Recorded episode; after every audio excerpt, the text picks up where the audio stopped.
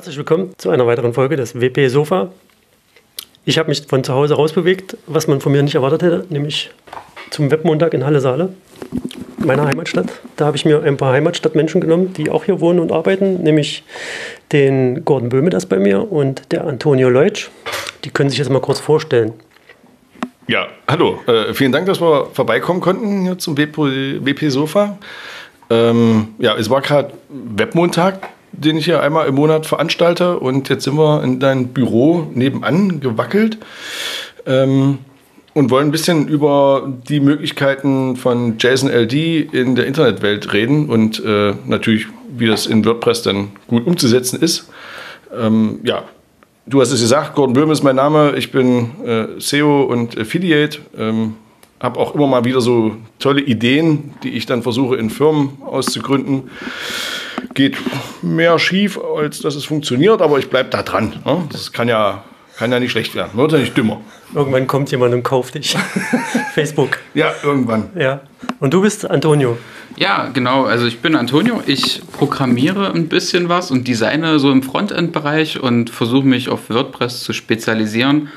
Und zusammen mit Gordon ja, sind so einige Projekte in letzter Zeit entstanden und freue mich auf jeden Fall heute hier zu sein. Wie, wie, wie lange machst du WordPress jetzt schon? Oder wann hast du angefangen zu programmieren? Ich, ich glaube, WordPress habe ich angefangen direkt nach meiner Realschule und habe direkt in der Ausbildung angefangen zu sagen, ich versuche das mit dem Internet. Und gib, gib dem Hörer mal ein Gefühl für. Ich, also ich bin, WordPress habe ich irgendwann 2006 oder 2005 entdeckt, relativ früh, da war es noch blau und ein bisschen weiß. Bei mir war es 2012, 2013. Also ja, genau. Du musst die Version sagen. Die Leute, die Hörer, die wollen immer die Version wissen, wo man ist, wo man angefangen hat, damit die ein ungefähres Gefühl haben, wann, wann, wann derjenige dazugekommen ist. Verstehst du? Und lass dich nicht irritieren. Ich muss ja mal auf den Pegel gucken, dass der. Ich, ich weiß gar nicht mehr, welche WordPress-Version es war, aber es war auf jeden Fall noch ein ziemlich hässliches Backend, was dort zur Verfügung gestellt wurde. Das Backend war niemals hässlich. Okay, wir, warum habe ich mich jetzt hier mit euch eingefunden? Es, äh, es gibt da so ein Thema, was ähm, durchaus bei, bei Google Rankings hilft oder um oder es hilft auch, dass Maschinen eure Webseiten bzw. eure WordPress-Seiten oder eure Affiliate-Seiten besser verstehen, indem man bestimmte Inhalte dieser Seite für Maschinen eben auszeichnet. Was du gerade gesagt hast, Gordon, ist dieses JSON LD oder auch schema.org. Kannst du die Hörer kurz aufklären, was das ist und warum man das braucht, außer für Maschinen? Ja, genau. Also äh, schema.org ist so ein Zusammenschluss äh, von äh, Technologiekonzernen, sage ich mal.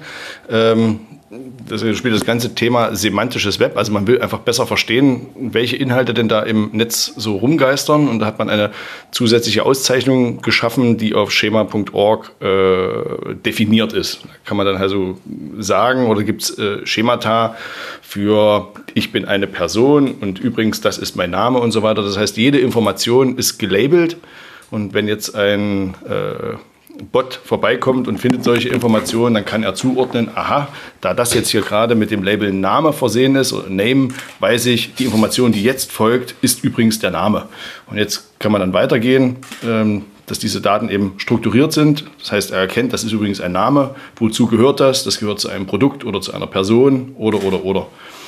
Und da gibt es jetzt ganz viele, ähm, ganz viele strukturierte Elemente, die ähm, definiert wurden. Und ähm, jetzt ist es eben so, dass die, wenn man jetzt mal im Suchmaschinenumfeld bleibt, dass die Bots, die deine Seite crawlen, diese Informationen ähm, eben erkennen. Die erkennen dieses äh, JavaScript, also JSON-LD, abgekürzt äh, JavaScript Object Notation, Linked Data. Ähm, Sehr schön. genau. Ähm, erkennt das eben und äh, versteht in Anführungsstrichen, also ich mache jetzt ja gerade meine Entenfüßchen, Fingerchen, ähm, versteht, um welche Art Informationen es sich handelt. Da wird also erst der grobe Typ definiert, zum Beispiel Person, und da drin gibt es dann Kindelemente. Äh, ich bin der Name, ähm, ich bin verwandt mit dem und dem oder äh, ich habe irgendetwas gemacht, eine Firma gegründet und dann kann ich sagen, Firma gegründet, okay, wann? Und dann kann ich sagen, das Jahr und so weiter. Und so ja. können diese einzelnen Informationen, weil sie gelabelt wurden, in Beziehung zueinander gesetzt werden. Aber, warte, Entschuldigung, wenn ich unterbreche. Hm. Du, du bist schon mit JSON LD ziemlich weit drin. Ne? Also JSON-LD, wie du schon sagst, JSON ist ein eigenes Format oder eine eigene Auszeichnung, die ich in meinem Quellcode irgendwie integrieren kann, um die Seite auszuzeichnen oder den Inhalt. Aber du kannst ja zuerst auch bei schema.org zum Beispiel dir einmal ansehen, was es da überhaupt für Properties gibt und für Typen. Also es gibt ja für alle möglichen Anwendungstypen, also bin ich jetzt ein Hotel, Hotelier, habe ich eine Hotel-Webseite, dann kann ich da irgendwie eine Auszeichnung machen. Ich bin eine Hotel-Webseite, ich habe eine Adresse, ich habe ein Bildchen, ich habe irgendwas. Mit Telefonnummer, also Genau. die ganzen Daten, Und- die du sowieso zur Verfügung hast, einfach mal zu strukturieren und zu labeln, damit der Bot dann nicht Genau, es geht um, um das Bot, Strukturieren. sondern- ja, es geht um das Strukturieren von Daten. In, also bevor ich bei JSON-LD ankomme, ähm, kann ich ja meinen ganz normalen HTML-Code, meine Diffs und Spans und Articles und die ganzen Auszeichnungen, strukturierte Auszeichnungen, kann ich ja um bestimmte Attribute erweitern, nämlich diese Data Properties oder Genau. wie die heißen. Ja. Dieses Markup, man kann also sozusagen seine HTML-Elemente zusätzlich auszeichnen, damit die Inhalte, die innerhalb dieses äh, was weiß ich, Div-Containers sind, damit man die halt korrekt auszeichnet. Was kommt denn da jetzt für Inhalt? Der Punkt ist aber eben, dass man äh, in dem Fall die komplette Website rendern muss, um da eben zu erkennen, was ist es denn.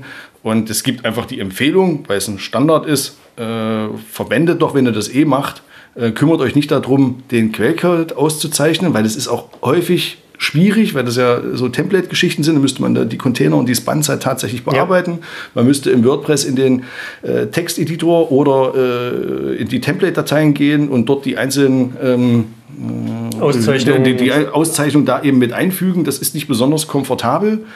Ähm, und äh, von daher ist es auch, manchmal ist es auch schwierig vom Layout her, weil da musst du manchmal zusätzliche Container mit einbauen, weil es einfach ein Markup gibt. Okay, du kannst jetzt nicht nur einfach sagen, du bist eine Person, sondern da drin muss es halt nochmal einen Container geben, der sagt, dass du eine Person bist und so weiter. ja. Ähm, und damit man sich das alles erspart, lass einfach dein Template so, wie es ist. Füge einfach äh, das JSON-LD auf deiner Seite mit ein. Äh, am Ende oder am Anfang, Hauptsache es ist auf der Seite irgendwie mit drauf. Okay, und und wenn ich das jetzt nehmen möchte, weil ich jetzt entdeckt habe, ich bin eine Hotelseite, bleiben wir mal bei der Hotelseite ne? oder bei einem Podcast. Wir sind eine Podcast-Seite. Ja. Es gibt ja auch eine Auszeichnung für Podcasts. Ja. Dann mache ich mir da einfach so ein JSON-LD-Objekt. Das ist für die, die das jetzt nicht wissen, kann vielleicht der Antonio kurz sagen, was mal beschreiben, was JSON-LD ist. Und Gordon hat ja schon gesagt, ja, JavaScript Object Notation, aber ein bisschen für die nicht so bewanderten Menschen. Ein JSON-LD kann man sich so vorstellen, dass das die Daten, die ich habe, strukturiert aufbereitet sind. Also es gibt einen Namen und der Name sagt dann auch, okay, ich heiße jetzt WP Sofa zum Beispiel und ich glaube beim Podcast sind es auch solche Sachen, dass man Folgen auszeichnen kann und dann gibt man direkt den Pfad so per MP3-Datei zum Beispiel mal da und das Ganze funktioniert in einem Script-Tag ähm, was man noch von früher von JavaScript kennt und jetzt ist es auch noch für JSON-LD und viele andere Sachen ja da. Und man sieht es auch gar nicht auf der Webseite. Das ist ganz gut, dass man das auch auszeichnen kann, ohne dass es jeder sehen muss. Aber ja, die Bots, die Crawler oder halt auch allgemein die ganzen Maschinen, die die Seite auslesen, merken, da sind Daten vorhanden und wir erleichtern denen das ja mit dem JSON-LD, das sofort zu erkennen, was ist das für Daten und das ist es, also den Wert und die Value oder ein Label dazu. Und der freut sich eigentlich drüber, dass man dem die Arbeit so ein bisschen erleichtert. Okay. Für die, die sich noch nicht vorstellen können, früher gab es mal diese sogenannten Metadaten, die man mit Zeug voll- vollgepflastert hat. Description, Keywords, Titel, was gab es noch? Auch, äh, Org, irgendwelche OGG-Datenbanken, Abruf oder irgendwas. Was, ich ja, das gibt es dann für die jeweiligen, zum Beispiel diese äh, äh, Open Graph-Geschichten. ähm, Ist das kann noch, man muss man das noch verwenden, wenn man sich mit JSON-LD und Schema-Org auseinandersetzt? Oder sagt so, pff, kann ich alles weglassen und mache nur noch JSON-LD? Ähm, gibt es da drin, aber die Metadaten sind immer noch verfügbar und wenn man die in sein äh, Head, also im Quellcode im Head mit einbaut, dann, weiß ich nicht, wenn man jetzt Open Graph ein Bild bereitstellt, dann ist es auch da der Wert, der zum Beispiel, äh, oder genau, das ist der Wert, den Facebook beispielsweise aussucht, um äh, zu gucken, was, welches Vorschaubild nehme ich denn von der Seite. Also du hast eine Seite mit 20 Bildern und dort kannst du definieren, übrigens, das ist das eine Bild, das sollst du verwenden für, das, für die Vorschau. Und da muss der Crawler, der da kommt und die Daten einsammelt und da muss im nachgelagerten Prozess äh, irgendein Algorithmus nicht rumrätseln, okay, welches Bild nehme ich denn jetzt? Oder äh, ich muss nicht rumrätseln, um welche Art von Information es sich handelt, und, sondern man kann es ihm einfach liefern, darum geht's, das ist es, Punkt. Und das machst du jetzt nicht mehr über die Metadaten, sondern über JSON-LD. Äh, du kannst es über die Metadaten machen, du kannst viele Sachen auch in JSON-LD ähm, abarbeiten, genau. Aber was ist denn, man, man hat doch diese typischen Plugins wie Yoast und äh, Super SEO Dings, ja. Bums, WP-SEO, was gibt es noch, weiß ich jetzt nicht. Aber die, die haben, unterstützen die schon alle irgendwie JSON-LD oder sind die noch auf diesem Metadatentrip? Naja, also ich würde sozusagen gar nicht äh, gegeneinander ausspielen, aber jetzt am Beispiel von Yoast. Yoast arbeitet da auch dran, äh, aber die stellen die ganze Funktionalität äh, meines Wissens nur für Gutenberg zur Verfügung, weil es das grundsätzlich einfacher macht, weil du da eben Blöcke hast, die du bearbeitest. Und äh, da kannst du dann in dem Blog sagen, wenn wir jetzt bei dem Thema FAQ beispielsweise sind, weil es wird ja gerade so ein bisschen gehypt in der äh, Optimierer-SEO-Szene oder alle, die irgendwie was äh, optimieren wollen in ihrer Webseite, dass sie halt äh, W-Fragen, also wer, wie, wo, wann, was und so weiter, recherchieren und dann äh, mitteilen, übrigens, ich bin die Frage und das ist die passende Antwort zu dieser Frage. Und dann äh, gibt der Blog äh, jetzt in Gutenberg ähm, diese Informationen visuell für den Nutzer auf der Seite aus, aber eben parallel auch noch als äh, JSON-LD-Objekt. Hm. Und ähm, genau, es läuft parallel. Yoast macht das äh, jetzt nur für Gutenberg. Und ich weiß nicht, was sie alles drin haben. Ich glaube, Frage, Antwort, How-To haben sie irgendwie drin. Ich weiß nicht, was noch. Äh, aber sie sind da dran. Also das ist halt äh, der Punkt, Daten strukturiert bereitzustellen. Ähm, und es ist eben ein Standard, der sich äh, weiterentwickelt. Also in den USA ist es natürlich erheblich verbreiteter, wenn man da mal so sucht. Man kann ja da auch äh, Beipackzettel von Medikamenten äh, bereitstellen. Also zum Beispiel okay. Inhaltsstoffe. Äh, wenn du da fragst, was ist alles in Aspirin drin, dann kann man also sagen, übrigens, jetzt in JSON gesprochen, ich bin ein Medikament, mein Name ist Aspirin und dann als Kindelement von Aspirin sind dann die ganzen Inhaltsstoffe gelistet. Ja, und ich komme von Company XY. Genau, oder wie auch immer. Auf jeden Fall, wenn du jetzt danach fragst, würde jetzt in den, äh, ne, die, die, Daten werden erfasst, werden ähm, verarbeitet und dann in den Suchergebnislisten, den SERPs, wieder ausgegeben. Und wenn ich jetzt die Frage äh, sprachlich übers Telefon oder ich tippe es noch in den Suchschlitz ein, ähm, bekomme ich ja meistens mittlerweile so eine direkte Antwort. Diese Answer-Box, diese One-Box oben auf äh, Position 0, na jetzt nicht mehr Position 0. Auf Position 0, wo bist du jetzt? Bist du jetzt in der Suchergebnis? Ich bin in der oder? Suchergebnisliste und ja. da war es ja bisher so, ähm, dass wenn du deine Informationen sauber ausgezeichnet hast, war ja, bestand ja die Möglichkeit, dass äh, du oben über dem ersten Suchergebnis direkt als Antwort äh, ausgespielt ja. wurdest, wenn du jetzt eine Frage äh, beantwortet Aber hast. Aber das ist jetzt nicht, aktuell nicht mehr so, oder? Äh, also nee, äh, der Unterschied ist jetzt, vorher gab es ein, ein, Doppelranking. Es war also möglich, dass du oben in der Onebox als Antwort okay. Äh, gelistet wurdest und weiter unten nochmal dein reguläres Suchergebnis. Und das hat Google jetzt geändert. Wenn du also in einer Antwortbox drinne bist, wirst du im organischen Ranking nicht mehr gelistet. Also es gibt diese Doppellistings nicht mehr. Aber ich habe hab das tatsächlich beim WP Sofa mal eingebaut. Ja. Man kann das sich bei der Ralf Hort Session ansehen. Ja. Dort habe ich unten so Fragen eingebaut. Was ist Composer? Ja. Halt so sehr spezielle zu dem Thema auch. Ja. Und die, äh, diese, diese Frage, Aufklappdinger, die kamen auch relativ schnell in Index, aber ich hatte oben keine, äh, keine, keine so eine Box, von der du sprichst, sondern ich hatte dann direkt irgendwo mittendrin mein Suchergebnis zum WP-Sofa und da klebten die dann halt unten die ersten drei offen rum und die anderen konnte ich dann aufklappen. Entweder oder, wenn es also eine, ein Suchvolumen oder ein Bedürfnis, eine Suchintention gibt, dort eine Frage direkt beantwortet zu haben, und äh, Google hat jetzt in seinem Rechenzentrum die Antworten parat liegen, weil wir sie ja per JSON geliefert haben ähm, dann entscheidet einfach Google, okay, gebe ich das oben gleich als Antwort aus, weil scheinbar scheint das relevant zu sein, also gebe ich die Antwort gleich oben. Ähm, wenn das aber eine klassische FAQ-Seite oder was auch immer ist, wo du sehr viele äh, Antworten auf Fragen lieferst, ähm, dann wird einfach dein Snippet, also ja. im, im Listing, wird einfach erweitert äh, um, um, die, um, um, die, um die Fragen und Antworten. Also kann man dann aufklappen. Wenn es mehrere sind, gibt es dann die Punkte. Also kann man dann sich alle Fragen und Antworten angucken. Und äh, ja, hat natürlich dann ein vergrößertes Snippet. Man könnte, wenn man das richtig optimiert, dadurch die Click-Through-Rate, also wie viele klicken eigentlich auf dieses Suchergebnis, ähm, könnte man erhöhen, ähm, weil man ja sagt, okay, ich verdränge ja die Konkurrenz weiter nach unten, weil mein Snippet einfach größer ist. Die Wahrscheinlichkeit, dass ich Aufmerksamkeit errege, ist halt höher. Ja. Und jetzt muss man, das sind halt so die Feinheiten bei dem Ganzen. Ähm, wenn ich also jetzt Fragen äh, zum bestimmten Thema beantworte und beantworte die aber vollumfassend schon. Ja, dann, dann, Darüber, dann klickt keiner mehr. Ja, dann braucht klar. keiner mehr klicken, weil die, die, die Suchintention ist befriedigt. Ich wollte eine Frage haben und dann äh, liefere ich die komplette Antwort. Das heißt, der Traffic geht mir verloren. Aber- und jetzt geht es um die Feinheit. Ja, ja, aber warte mal. Wär, wäre das denn theoretisch äh, möglich, dass Google sich merkt, wie viele haben so eine Frage geöffnet und danach nicht weitergeklickt, weil die Frage beantwortet wurde? Ähm, sicher?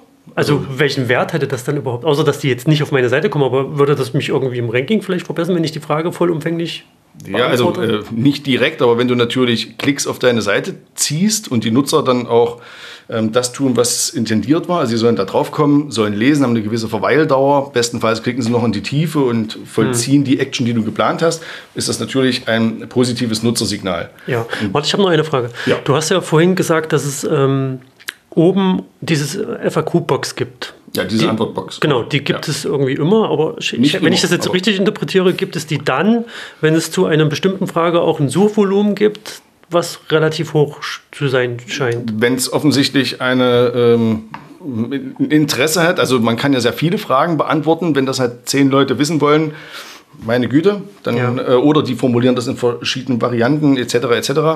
Ähm, aber wenn es so relevant ist, dass häufig Leute danach suchen, ähm, dann ist es wahrscheinlich, dass einfach die Antwort oben ausgespielt wird, einfach um das äh, Nutzerbedürfnis direkt zu befriedigen. Also wenn man jetzt aus Google-Sicht denkt, naja klar, ich will halt äh, eine Antwortmaschine sein. Also du musst jetzt nicht noch zehnmal klicken, sondern ich vereinfache es den Suchenden, indem ich ihm die Antwort einfach direkt liefere. Ja klar, dann hat Google seinen Zweck erfüllt. für den Sein Suchenden. Zweck erfüllt. Und jetzt muss man als Webseitenbetreiber. Warte halt mal, wir gucken. schweifen zu sehr in die Ja, ja. W-Fragen ab. Ja, das ist halt gerade der, der heiße Das ist der heiße Scheiß, ich weiß. In der Wir, Optimierungskiste. wir können ja später nochmal auf die, auf die Sache mit den FAQs eingehen. Ja. Äh, mich interessiert tatsächlich, weil ich das ja ausprobiert habe, auf deine Empfehlung hin, wie das so funktioniert. Dann hatte ich mich da natürlich auch mit den, äh, nicht nur mit den W-Fragen oder mit dem FAQ-Zeug beschäftigt, wie ich das da reinkriege. Das war jetzt weniger das Hindernis für mich, sondern ich habe dann halt geguckt, was, was macht so ein, wie kann ich so einen Podcast auszeichnen.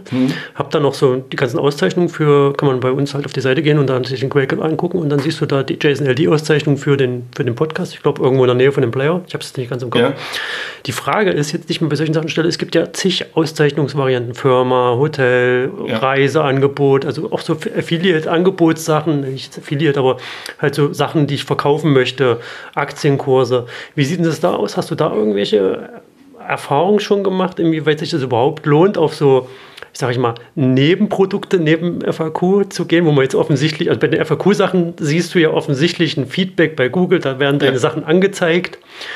Aber bei den anderen Sachen, wie ich zeichne ein Hotel aus zum Beispiel oder eine, eine Spielekonsole, man kann ja alles Mögliche auszeichnen, wenn man sich da auf schema.org mal umsieht. Firmen, Personen, also hast du da irgendwelche Erfahrungen? Ja, das ihr? Du kannst natürlich auch was sagen, ich will dich nicht ausschließen. Der Teil ist weniger meins eigentlich. Ja, also äh, was ich grundsätzlich immer mache, ist, ähm, wenn die Webseite von einer Firma oder äh, ähnliches betrieben wird, dann versuche ich natürlich zu sagen, übrigens, ich bin eine Organisation, ich bin oder ich bin ein lokales Geschäft. Also wenn ich jetzt eine Eisdiele um die Ecke bin, dann möchte ich mitteilen, übrigens, egal wie meine Webseite optimiert ist und bla und blub, aber ich möchte sagen, ähm, Übrigens, ich bin eine Eisdiele, ich bin hier lokalisiert, also man kann da seine Geodaten angeben. Es gibt meine Website, ich habe eine Telefonnummer, ich habe Öffnungszeiten. Ähm, man findet übrigens meinen My Business-Eintrag dort und dort, das kann man alles Ja. da drin angeben, ähm, mit dem Ziel, dass unabhängig davon, wie die Seite sonst so noch optimiert ist, was man da alles noch so für Spielereien so machen kann, dass trotzdem die wesentlichen Informationen, auch wenn meine Seite technisch Schrott ist, die wesentlichen Informationen zu, meiner, äh, zu meinem Laden verfügbar sind. Also das mache ich immer. Lokales Geschäft oder äh, überregional, dass es eine Organiso äh, Organisation ist mit einem mit einem Standort oder mehreren Standorten. Einfach auch, um zu zeigen, ich bin eine Firma und ich habe einen Standort in Stadt A, B oder C. Dass man das zusammenführt. Die gehören übrigens Ja. zusammen. Das ist ein Ding. Aber die, diese Informationen werden dann wahrscheinlich auch, wenn du äh, auf der Map zum Beispiel Google Map irgendwelche Sachen suchst, äh, da hat man ja auch dieses Fenster, was mit lokal, also wenn ich auf, auf einen Pin gucke, klicke zum Beispiel von so einer Firma, dann tauchen ja da auch lokale Sachen auf, die werden bestimmt auch aus diesen JSON-LD-Daten mit, mitgezogen. Oder wir machen es Google einfach einfacher, diese Daten zu finden. Ja, nicht nur Google, also unabhängig, wir können es auch Ja. Google lösen. Es macht ja, macht ja auch Bing und DuckDuckGo kauft die Daten von Bing ein, genauso wie Ecosia. Ähm, inwieweit die das mit ihren eigenen Algorithmen dann umsetzen, ist die eine Sache, aber da JSON halt ein Standard ist, ist das suchmaschinenunabhängig. Also wir reden natürlich jetzt häufig über Google, Google, aber es ist Google unabhängig. Also egal welcher Crawler kommt, versteht diesen Standard und kann Ja. damit Dinge tun. Also Dinge tun im Sinne von, ich ordne das wie auch immer an in einem eigenen Branchenbuch oder we- weiß der Teufel, was die alle so machen. Hast du, hast du jetzt schon mal mit, äh, mich interessiert besonders diese Auszeichnung mit dem Podcast. Ja. Hast du da mal irgendwie einen Effekt gesehen oder so? Also mir ist aufgefallen, seitdem ich das eingebaut also es gibt äh, neuerdings so, wie bei YouTube-Videos, so Podcasts, Ja.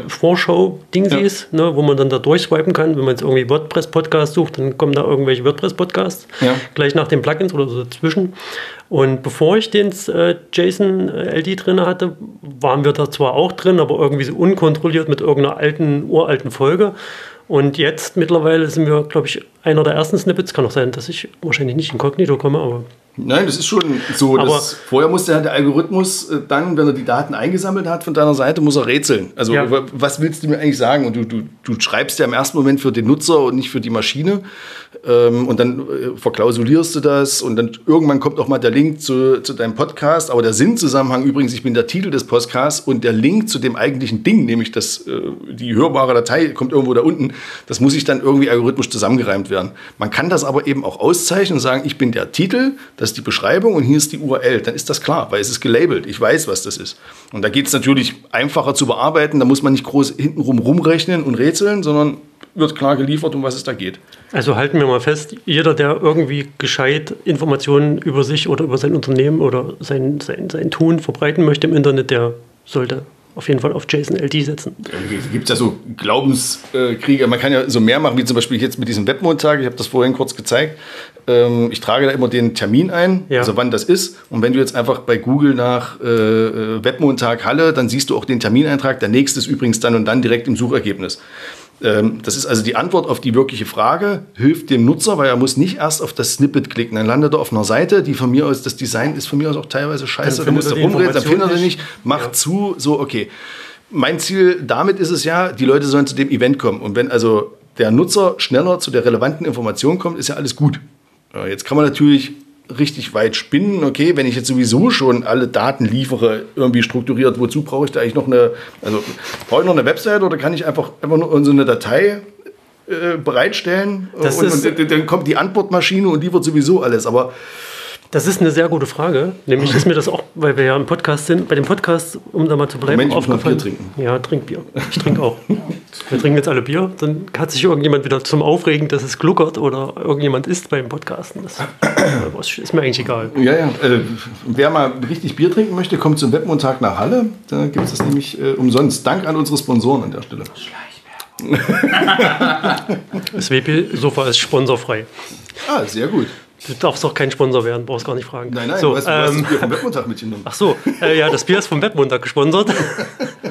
ähm, nee, jetzt hast du mir aus dem Konzept gebracht. Ach so, ich war ja beim Podcast. Es gibt Hm. ja seit neuestem, ich weiß nicht, seit zwei, drei Wochen Google, Google Podcast, falls das jemand noch nicht mitbekommen hat. Habe ich nicht mitbekommen, da ich Die- selbst keinen Podcast betreibe. Ja, aber äh, Google Podcast hat jetzt sammelt irgendwie scheinbar automatisiert. Also bei den anderen üblichen Podcast-Diensten muss man entweder seinen RSS-Feed Ja. oldschool-mäßig immer noch mit Ja. einreichen oder bei Spotify, die eigentlich bei allen anderen. Also man muss sich irgendwie entweder anmelden, registrieren als Podcaster und Ja. dann sagen, aber der Google Podcast Podcaster, der ist einfach selbst losgegangen, die haben da irgendwie eine Seite aufgesetzt und dann indizieren die selbstständig das Zeug. Und jetzt habe ich vergessen, worauf ich eigentlich hinaus wollte. Weil das Bier jetzt in meinem Kopf ankommt. Naja, also letztendlich äh, macht es ja genau das. Du hast die Info, stellst die Informationen zu deinem Genau. Podcast bereit. Äh, Google kann das aggregieren, ohne, ohne da groß rumrechnen zu müssen, sondern nimmt einfach nur, ah, ich erkenne Jason LD, Podcast, verstehe ich, nehme ich, ich nehme die Informationen, die da kommen und kann da mir einen eigenen Service draus aggregieren. Ja, das Problem, was ich halt habe, ich, man kann nicht wirklich irgendwie sinnvoll messen, ob das ja jetzt das Ergebnis irgendwas bringt. Genauso wie mit den. Hast du da irgendwas? Wie kann man ich weiß nicht, ich weiß nicht, wie misst man äh, Podcasts, wie viele Downloads oder Hörerzahlen man hat? Ja, wir haben eine Statistik laufen, die äh, das ist wie Analytics von Google, nur ist ein eigener Dienst, der quasi äh, über den wir die Audiofiles ausliefern und damit Ja. weiß der im Feed, welches Audioformat wie oft heruntergeladen wurde, unique und es ist wie ein, wie ein Analytics, nur halt für, speziell für Ja, Podcasts. dann müsste es, also den Effekt zu messen, äh, wäre jetzt ziemlich einfach, indem man guckt, gibt es mehr Zugriffe oder nicht. über das, Google Podcast. Ja. Oder grundsätzlich an Downloadzahlen, unabhängig woher die kommen. Ähm, es gibt ja auch noch, wie gesagt, andere äh, Bots, die rumlaufen. Äh, ja, du kannst es aber dann schwer in, in Bezug auf JSON-LD oder aus, auf die Auszeichnung setzen. Also der viele, Zusammenhang ist natürlich schwierig. Ja. Das siehst du da äh, eindeutiger. Der Zusammenhang ist natürlich schwierig, aber wenn du sozusagen äh, feststellst, ab dann habe ich es eingesetzt, nehmen wir mal an, du setzt einfach so eine Markierung in Analytics, wenn es da geht bei ja. dem Ding, und dann siehst du, okay, die Downloadzahlen, ohne dass ich was anderes gemacht habe, äh, steigen signifikant. Dann, dann gibt es offensichtlich habe ich irgendwas richtig gemacht? Ja, also okay. wenn es eine veränderbare Variable ist, dann bleibt ja nur das darauf zurückzuführen. Lass uns mal von dem Podcast weggehen, damit können die normalen ja. Menschen sowieso nichts anfangen. Ja. Außer die machen einen Podcast. Äh, du machst Affiliate hauptsächlich, ja. also hauptberuflich, oder? Kann man das so sagen? Also äh, ich, mache, ich mache äh, SEO auch für Kunden und für meine eigenen Projekte. Ich habe halt ja, aber du experimentierst auch mit so einem Kram. Ja, wie gesagt, ich habe hab 2003 mit, im Studium mit dem ganzen äh, Internetthema äh, sozusagen angefangen und habe da so rumprobiert und bla blub und kam dann irgendwann, nachdem man dann Inhalte, nachdem ich überhaupt erstmal verstanden habe, wie man Webseiten, so ganz früher noch mit so Tabellen, da musste man im Editor nach ja, rechts du, musst, scrollen, jetzt, so du musst nicht so weit ausholen. Die Frage ist jetzt, wenn ich jetzt Hörer bin, dieses Podcast, ja, ja dann sage ich mir, hey, das ist ziemlich cool mit dem JSON und mit dem Schema Org, Schema.org, also schema.org kann man da hingehen, äh, ja. ein, eintippen und dann kann man sich das angucken. Ich bin jetzt so Affiliate oder ich möchte, meine, ich möchte einfach für mein Unternehmen da so Sachen jetzt einbauen in, in meine Webseite. Ich habe jetzt eine WordPress-Webseite, bin ganz normaler User, also richtig normaler User. Weißt du, so, so wie du. Ja. Noch ein bisschen normaler vielleicht. Ja. Wie gehe ich da jetzt am besten vor, dass ich da so die Auszeichnung in meine Seite einkriege? Oder kann, möchte der Antonio uns da vielleicht ein bisschen so. Na los, das ist ja jetzt ja. hier eine Frage auf dem Sinn. Also für uns ist es zurzeit super simpel. Man geht einfach nur ins Backend vom WordPress und sucht nach Structured Content oder Hashtag WPSC. Und dann wird man unser Plugin finden, was auch relativ auffällig ist mit einem sehr roten Symbol. Und in dem Augenblick liefern wir euch, wenn ihr es installiert habt, in den Classic Editor und in den äh, Gutenberg schon fünf Blöcke aus und mit denen könnt ihr eigentlich schon direkt loslegen. Und dann kriegt ihr Structured Content auf eure Webseite. Das heißt, für die, die Gutenberg immer noch verteufeln, die, die können das auch machen? Ja. Und das funktioniert dann auch? Ja, es funktioniert. Es ist immer, ja, es, ich werde immer geschlagen, solange bis ich das irgendwie auch umsetze, weil für mich wäre der Gutenberg die bessere Alternative. Ich kann den Leuten ins Backend eigentlich ein Interface bauen, womit die leichter zurechtkommen als mit dem Tiny MCE. Und es lässt sich auch meiner Meinung nach mit dem Standard, den uns WordPress jetzt gibt, schön umsetzen. Ähm, ja, aber wir machen es noch für den Tiny MCE und wir werden das auch wahrscheinlich noch eine ganze Weile lang so weiter pflegen. Auch wenn neue Blöcke kommen, werden die da auch mit einfließen. Und aber also mal davon abgesehen, dass Gutenberg jetzt die Zukunft ist in der nächsten wenn nicht sogar dieses Jahr schon. Also wenn man, wir sind jetzt in Phase 2 von Gutenberg, ja. wo es in Richtung Full-Site-Editing geht und Full-Site-Editing. Ich habe so ein bisschen mehr Bier. in die Richtung Full-Site-Editing geht, dann ich, ich, weiß, dass es da so eine kleine, kleine Community gibt, die den, äh, die den Gutenberg nicht mag. Oder viele, viele kommen damit nicht zurecht und finden sich nicht rein. Aber dafür gibt es ja die Gutenberg-Fibel von Jessica. Ja, schöne Seite. Und ähm, warum, warum der Klassik-Editor? Also, warum machst du dir die Mühe, den Klassik-Editor weiter zu unterstützen, wenn es doch in Richtung Gutenberg viel, viel zukunftsmäßiger ist? Mit Gordon habe ich jemanden, der, ich würde sagen, eine ganz schöne Menge an Klassik-Editor-Webseiten noch betreibt. Einfach nur daraus, dass die Webseiten mal entstanden sind und der Kosten-Nutzen-Faktor jetzt nicht der gegeben ist, die Seiten einfach gleich mal umzuportieren zu Gutenberg.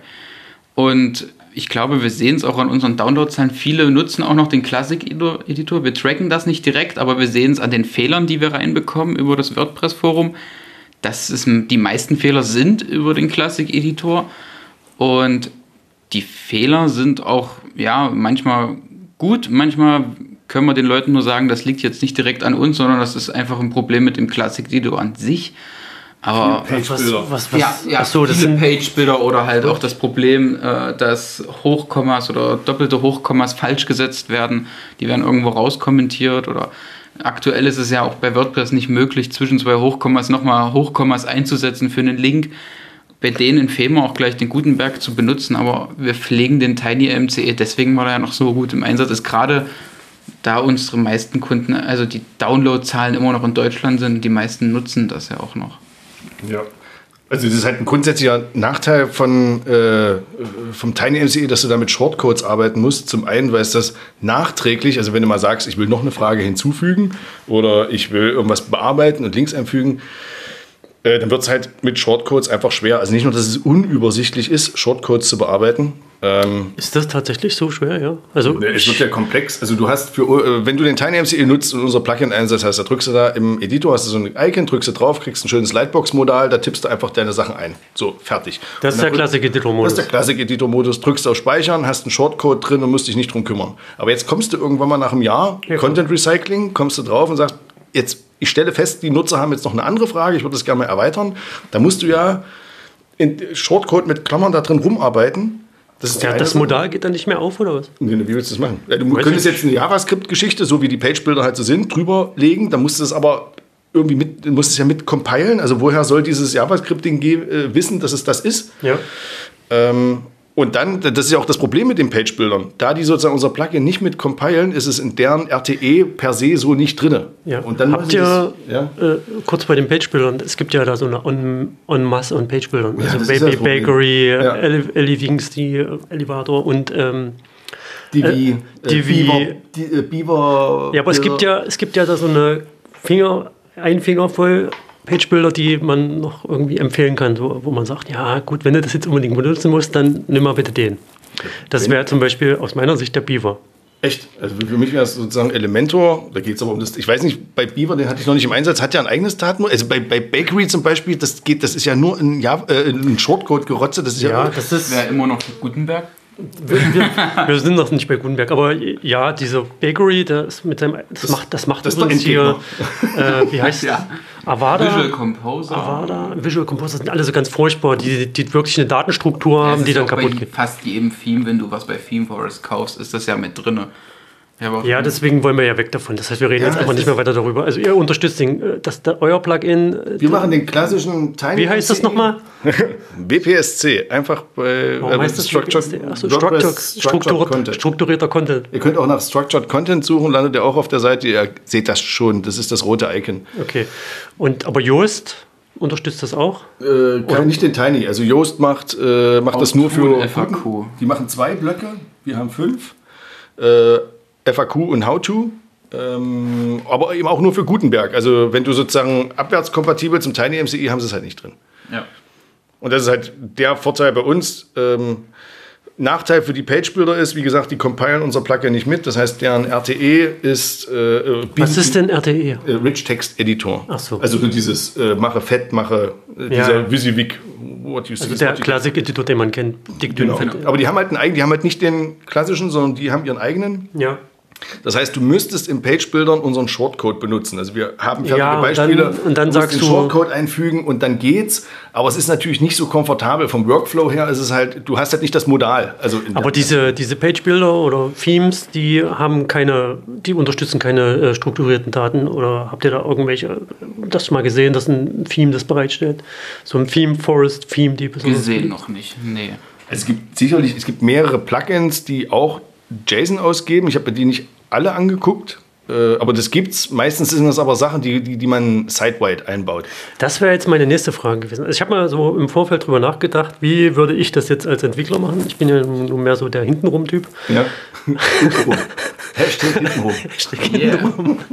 Yeah. äh, ich habe mir da so gedacht, äh, ja, ich könnte ja einfach eine Metabox machen, wo ich mir die Sachen wo ich mir das ein Formular zum Beispiel mache mit den verschiedenen ja. Äh, Themen, also Podcast, äh, Frage, und dann klatsche ich das einfach so unstrukturiert irgendwo in, in den Fuß oder in den Head rein und dann ja. kommt da so ein JSON-LD raus, fertig. Ist halt für den Redakteur vom Workflow her total beschissen. Äh, Weil der so eine hässliche Metabox hat. Weil eine Metabox, das ist halt nicht mitten im Content, sondern ja. irgendwo drin. Also äh, ist es auch wichtig, dass der JSON-LD-Inhalt tatsächlich sichtbar irgendwie auf der Seite auftaucht oder sagt der Google, nö, ist mir eigentlich egal? Äh, John Muller hat in einem Tweet äh, geschrieben, also wenn du JSON-LD bereitstellst, sollten die Inhalte, die du im JSON-LD hast, auch auf der Seite sichtbar für den Nutzer sein. Ansonsten äh, verstößt es gegen ihre wer ist, wer ist John Muller? Äh, der sitzt in der Schweiz, ist sozusagen der Nachfolger von Matt Katz, falls den jemand kennt, so das Sprachrohr, das SEO-Sprachrohr von Google. Der, der kündigt immer Dinge an. Den Aber du hast vorhin, jetzt nur mal so, wenn mir das gerade einfach auffällt, Ja. du, du hast vorhin von Bing und, und CyberDuck, nee, wie hieß das andere? DuckDuckGo. Aber was mit Yahoo? Gibt's die noch? Gibt's die noch? Machen die noch mit? Nee, ist das Weiß ich nicht, ist mir Ich habe grad- mal gelesen. Ist mir gerade so eingefallen, Yahoo. Ich meine, war doch mal. gehören irgendwo dazu. Es kann sein, dass die, Die crawlen. werden, die werden ja regelmäßig verkauft, glaube ich. ja, ich weiß nicht, wer gerade Eigentümer von Yahoo ist. Und Web.de? Ja, genau. Die, die, ja, ja, genau. Das ist doch eine Also, berechtigte Frage. Ja. Warum optimiert keiner? Okay, Ja, es schweift jetzt ein bisschen. ich glaube, haben Web.de ist, doch ich, ich benutze es nicht, aber ich glaube, äh, die binden doch auch einfach nur die ähm, personalisierte Suche von Google ein, bloß eben, dass sozusagen die Anzeigen, die darin einspielen, und wenn du da klickst, kriegt halt Web.de noch ein bisschen was ab. Pfennig. Wie auch Ja. immer. Aber Okay. den Standardnutzer nennt es doch entweder Chrome, Firefox oder vielleicht noch Internet Explorer Sch- Schrägstrich Edge. Und da ist also entweder Bing oder Google schon als Standard drin. Jetzt mit Australien hat ja Ecosia, also es gibt ja sozusagen Was Unterschiede. ist denn jetzt Ecosia? Ja, pass auf, es gibt ja so Suchsysteme, ähm, Google trackt alles und das finden viele scheiße. DuckDuckGo sagt, unser USP ist, wir tracken gar nichts. Und dann gibt es Ecosia, die sagen, okay, immer wenn du suchst, die Einnahmen äh, setzen wir ein, abzüglich der Kosten, die wir haben, um Bäume zu pflanzen. Okay. So. Äh, es gibt also, und das mögen Menschen, also berechtigt. Ähm, das Ecosia. heißt, aber die kaufen ihre Daten von Bing ein. Also wenn Du man schickst, sagt, mir dann aber, du schickst mir dann einen Link zu Ecosia. Ich habe das noch nie gehört. Ecosia. Ecosia. hat DuckDuckGo, weil da hast du den Vorteil, dass Stack Overflow-Fragen direkt in den Snippets auftauchen. Ist das bei Google nicht auch so? Nee, mittlerweile glaube ich nicht mehr. Aber wenn ich jetzt irgendwas Spezifisches suche und Stack Overflow ist die Antwort da drauf, dann kommt das auch direkt als Box daneben an. Ja, Stack Overflow ist nicht immer die Antwort. Hat, das ist geil. Sehr Hab- oft aber. Habe ich, hab ich, hab ich einen Tweet gelesen, hat schon mal irgendjemand die Startseite von Stack Overflow gesehen? Nie. Niemand hat die gesehen. Startseite. Niemand kennt die Startseite. Die ist bestimmt nur ein JSON-LD. Wahrscheinlich. Die gibt es gar nicht. Und wenn du die findest, ist wie so ein Easter Egg. Da kannst du wahrscheinlich irgendwie eine Karte hinschreiben. Kriegst du ein Ja, paar mach doch mal auf, jetzt wird, interessiert mich jetzt gerade. Lieber Hörer, du kannst jetzt nebenbei die Startseite von Stack Overflow. Ja, die sieht ja mal, richtig die- hübsch die aus. relativ Gelb. schick. Also schon. Das habe ich noch nie gesehen. Ich will ja wirklich, ich guck da auch rein. Ich packe einfach einen Screenshot in die Shownotes. Kann für Stack Overflow bezahlen. Warum? Weiß ich nicht. Aber das führt jetzt auch am Thema vorbei. Wir kommen so vom Hundertsten ins Tausendste. ja, gehen wir nochmal zurück. kurz, äh, zurück zu den Suchdingern, äh, zu den, äh, Zu den Suchdingern. Such Suchmaschinen, die haben halt einen unterschiedlichen USP. Und jetzt war ja Mit letztens den aus, Suchdingern. äh, da hat ja Australien gab es ja ein Feuer und da fehlen halt Bäume. Und jetzt hat Ecosia gesagt, naja, äh, wir spenden alle unsere Einnahmen an diesem einen Tag, wenn ihr uns benutzt, alle unsere Einnahmen, die wir generieren, spenden wir, um Bäume dort zu pflanzen. Ja. Das ist natürlich ein Anspruch, wo die Leute sagen, okay, dann nutze ich halt das. Aber die setzen halt auf den Bing-Index, also Bing crawlt, Ecosia und DuckDuckGo kaufen die Daten, die gecrawlten Daten ein und setzen ihren eigenen Algorithmus drüber. Und wenn man jetzt also sagt, Bing spielt keine Rolle, ja, du, du musst das sehen. Also wenn du Bing, Ecosia und DuckDuckGo zusammenziehst, hat auch diese, äh, äh, haben auch diese Sachen eine Relevanz und das heißt, du baust mit JSON-LD eben nicht nur für Google, sondern für alle Systeme, weil es halt ein Standard ist. Davon abgesehen, dass. Wer kennt denn bitte Ecosia? Nur viele. Das ist schon, Das ist schon bekannt. Nur weil du es nicht kennst, ist es nicht so, dass Ich meine, das ist, glaube ich, auch ein Berliner Start-up. Ja. Und es ist auch relativ viel am Wachsen, das ganze Ding. Ich kenne Wolfram Alpha. Ja, genau. Ja.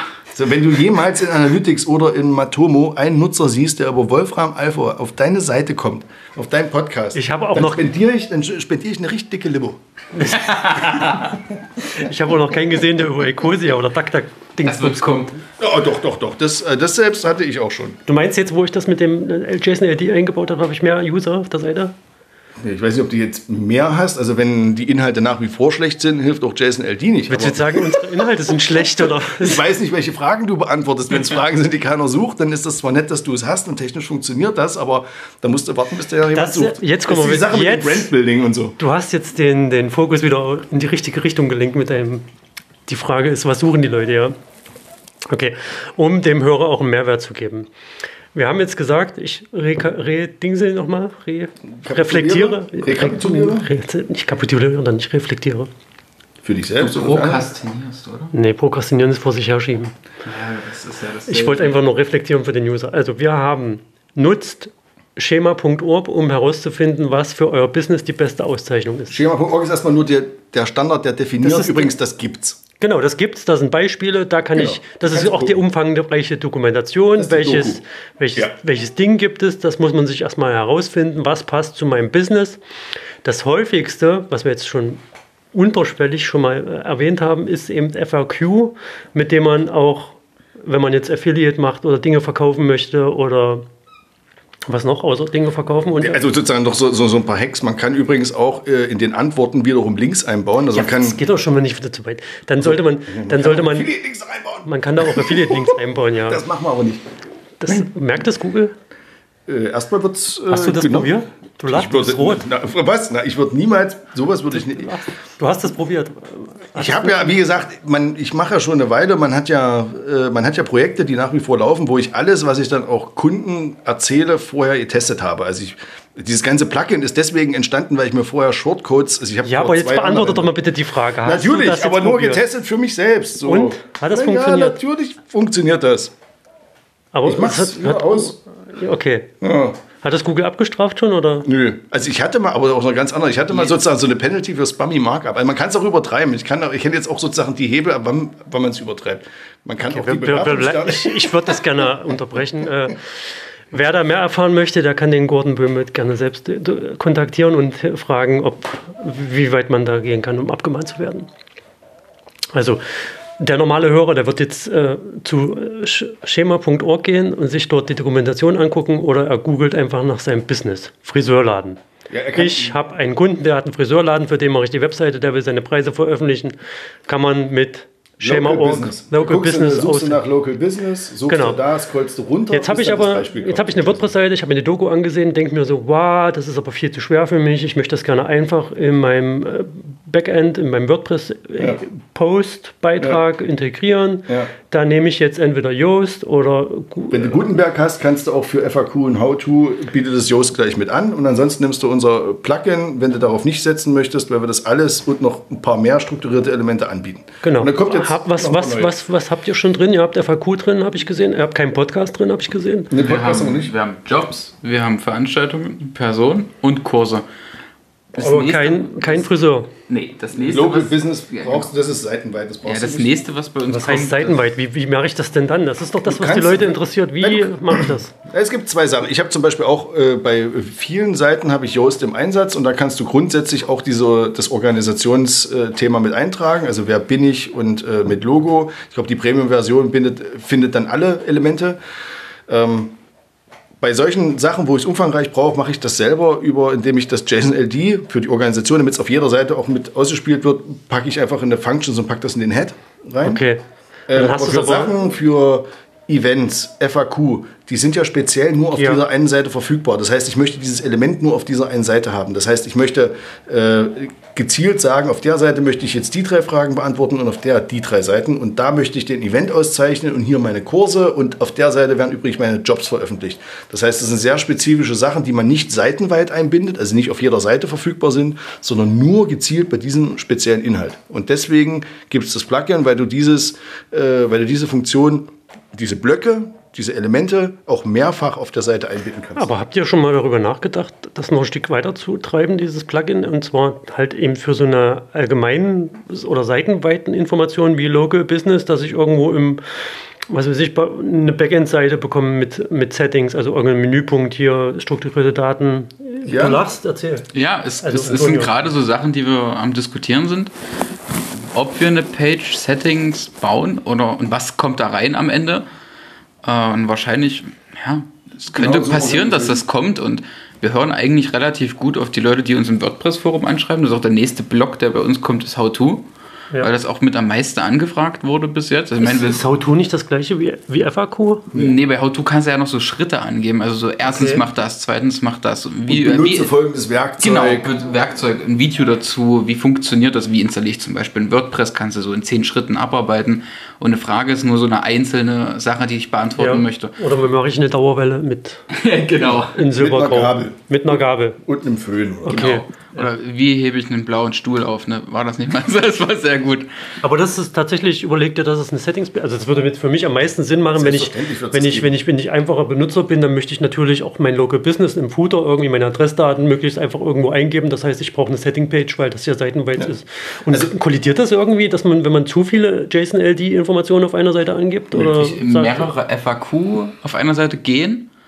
Jobs funktionieren nicht. Mehr, mehrere FAQs habe ich probiert. Ich habe, glaube ich, sieben FAQ, FAQs eingetragen, aber es werden halt nur die ersten drei gezeigt und dann muss man es aufklappen. Und das Problem ist, wenn Aber ich. es ist ausgezeichnet, du weißt nicht, welche Frage bei dem Nutzer Ja. letztendlich ausgegeben wird. Genau, Aber Du, ich- du stellst es technisch erstmal bereit. Na, ich habe zum Beispiel eine Frage gegoogelt, die äh, an Stelle 6 war, dann ist die nicht sichtbar. Das heißt, der User findet zwar mein Snippet, aber der, kriegt die Fra der sieht die Frage nicht, weil die zugeklappt ist. Und das ist halt, also äh, meine Erfahrung ist, man sollte nicht mehr als drei Fragen auf einer Seite platzieren. Strukt, äh, zeichne alles aus, was es gibt, weil Aber du weißt ja nicht, wie der Nutzer, in welcher, in welcher Umgebungsvariable der Nutzer jetzt gerade sucht. Und Naja, das, was ja. Position 6 ist, äh, dann einfach in diesem Moment in der Sprachsuche oder sowas direkt ausgegeben. Das heißt ja nicht, dass der Nutzer immer das gleiche Snippet von dir sieht. Ich habe das, das war mein Gedanke, dass, äh, dass Google da irgendwie äh, sieht, ja, dass die Frage, die du, genau die Frage, die du eingegeben hast, die, die ziehe ich dann irgendwie nach hoch in, in Snippet, dass die im Sichtbaren ist. Aber das die ist immer bei allen Fragen äh, oder bei allen Suchanfragen, die ich gestellt habe, war es immer in der gleichen Reihenfolge. Das wird sich noch entwickeln. Also dafür sind die Sachen ja da. Ähm, Dass im Zweifelsfall ist diese eine Frage, landet dann auch in der Antwortbox vielleicht oben, wenn sie einfach relevant genug ist. Wenn das so richtig nischige Themen sind, dann wahrscheinlich nicht. Gerade wenn das so Nutzerforen oder ähnliches sind, da ist eine Frage, die, die, die betrifft halt nur Menschen, die im Zweifelsfall sich sehr detailreich damit beschäftigen. Also es ist keine Frage, die mit einem hohen Suchvolumen oder ähnliches. Aber ähm, wenn ich das finde, dann ähm, wird diese Antwort auch mit angeteasert. Übrigens, die Antwort gibt es dann auf der Seite. Okay. Und wenn der Nutzer im Übrigen in dem Snippet schon sieht, da gibt es Antworten auf Fragen, also es wird ausgespielt und du kannst es ja aufklappen. Also du siehst ja auch nach dem Aufklappen alle deine 12, 16 oder Gibt es eigentlich, gibt's eigentlich auch so Code-Schema, also Programmiercode-Schema, dass man so Tutorial-mäßig, man, also man kennt das ja von, von so Seiten, die irgendwas beschreiben, äh, Stack Overflow. Ne? Beste Beispiel, da habe ich nur so ein Snippet drin von Code irgendwas gehabt. Gibt, wisst ihr da was? Also ich habe jetzt das nicht ganz im Kopf, aber Ja, du kannst in der Antwort in dem äh, JavaScript äh, kannst ich du dann als- Code ganz normal mit HTML kannst du auszeichnen. Du kannst, es gibt äh, beschränkte wird Elemente. dann auch formatiert in der Ja, Frage? Ja, der wird als Liste, deswegen sage ich ja, du kannst in der Antwort ja auch einen Link reinpacken. Vom, also man, sinnvollerweise macht man da hier weiterlesen. Du willst, ich habe das vorhin gesagt, wenn du die komplette Antwort gibst und die Nutzer, äh, die Nutzerintention oder die, die, die Frage des Nutzers vollumfänglich beantwortet, dann kriegst du den Klick nicht. Wenn du aber so Cliffhanger-Techniken, also alles, was so sprachlich möglich ist, verwendest, deine Antwort bewusst abbrichst und sagst, hier findest du die ganze Antwort, kriegst du ja dann tatsächlich dann immer noch den Klick. Ja. Und du kannst auch Listen, werden auch als Listen in der Antwort formatiert, Fettschrift und so weiter, auch Links auch. Das heißt, du kannst auch, ich habe es jetzt aber tatsächlich noch nicht getestet, ob man, ob das äh, HTML-Element Code oder Pre, also je Ja. nachdem, wie das, äh, wie das Ich formatierst. glaube, glaub, alles, was BB-Code kann, wird, haut Google auch raus. Markdown, meinst Ja, du? ja, so ein bisschen die Okay. Standardsachen haut er raus. Jetzt nichts super Wichtiges oder Schwieriges, aber den Standard macht er schon. Ich, ich stelle mir gerade vor, wie jetzt irgendein äh, Dienstleister, also WordPress-Dienstleister, so wie, wie ich das bin oder Antonio, du ja nicht, du bist ja hier der Cheater. Was? Naja, äh, wie die jetzt so Ich hier nutze bei, nur, was möglich ist und gucke, wie weit es geht. die, So, ja, die anderes. jetzt vor dem äh, Empfangsgerät sitzen und, und der hat gerade zufällig eine Anfrage von so einem Friseur reinbekommen und denkt sich, wow, mit der Information kann ich jetzt cool was anfangen. Dann, dann muss ich mir, um es richtig zu machen, doch jetzt Gedanken machen, welche Fragen haben die Kunden des Friseurs, die vielleicht bei Google landen. So, Richtig. was kostet eine Dauerwelle? Vielleicht haben sie das, vielleicht, ja, wenn es die Frage Und spielt dann auch das Local Business zusammen vielleicht mit so einer Frage, klar. dass der dann Google weiß, okay, der hat noch, was kostet eine Dauerwelle oder was kostet ein Herrentrockenschnitt bei äh, in meiner Stadt? in der Umgebung von. Ja. Richtig. Und dann, deswegen, ich habe das vorhin kurz annotiert, du hast mich wieder mal unterbrochen. Entschuldigung, es tut mir Ich habe leid. nur gemeint, du weißt ja nicht, in welcher Umgebungsvariable der Nutzer äh, die tatsächlich die Frage absendet. Und zukünftig wird er zunehmend einfach ins Telefon reinsprechen. Also es werden auch komplexere äh, Fragen und so weiter. Oder Ne? Ähm, das heißt, wenn du sagst, ich bin ein Local Business, äh, ich bin hier äh, Latitude, Longitude, ich bin halt Ja. hier verhaftet und ich habe übrigens äh, die, äh, ich biete Dauerwellen an als Friseur, weil ich kann sagen, ich bin Friseur, ich biete das übrigens an und das kostet so viel. Man kann ja auch Products und so weiter äh, auszeichnen. Also äh, Preise. Preise Bewertung. kommt man so ins nächste. Wie lange braucht man noch diese äh, Vergleichsportale, ähm, wo du den Feed reinschiebst oder ob der Bot nicht einfach selbst die Daten crawlt?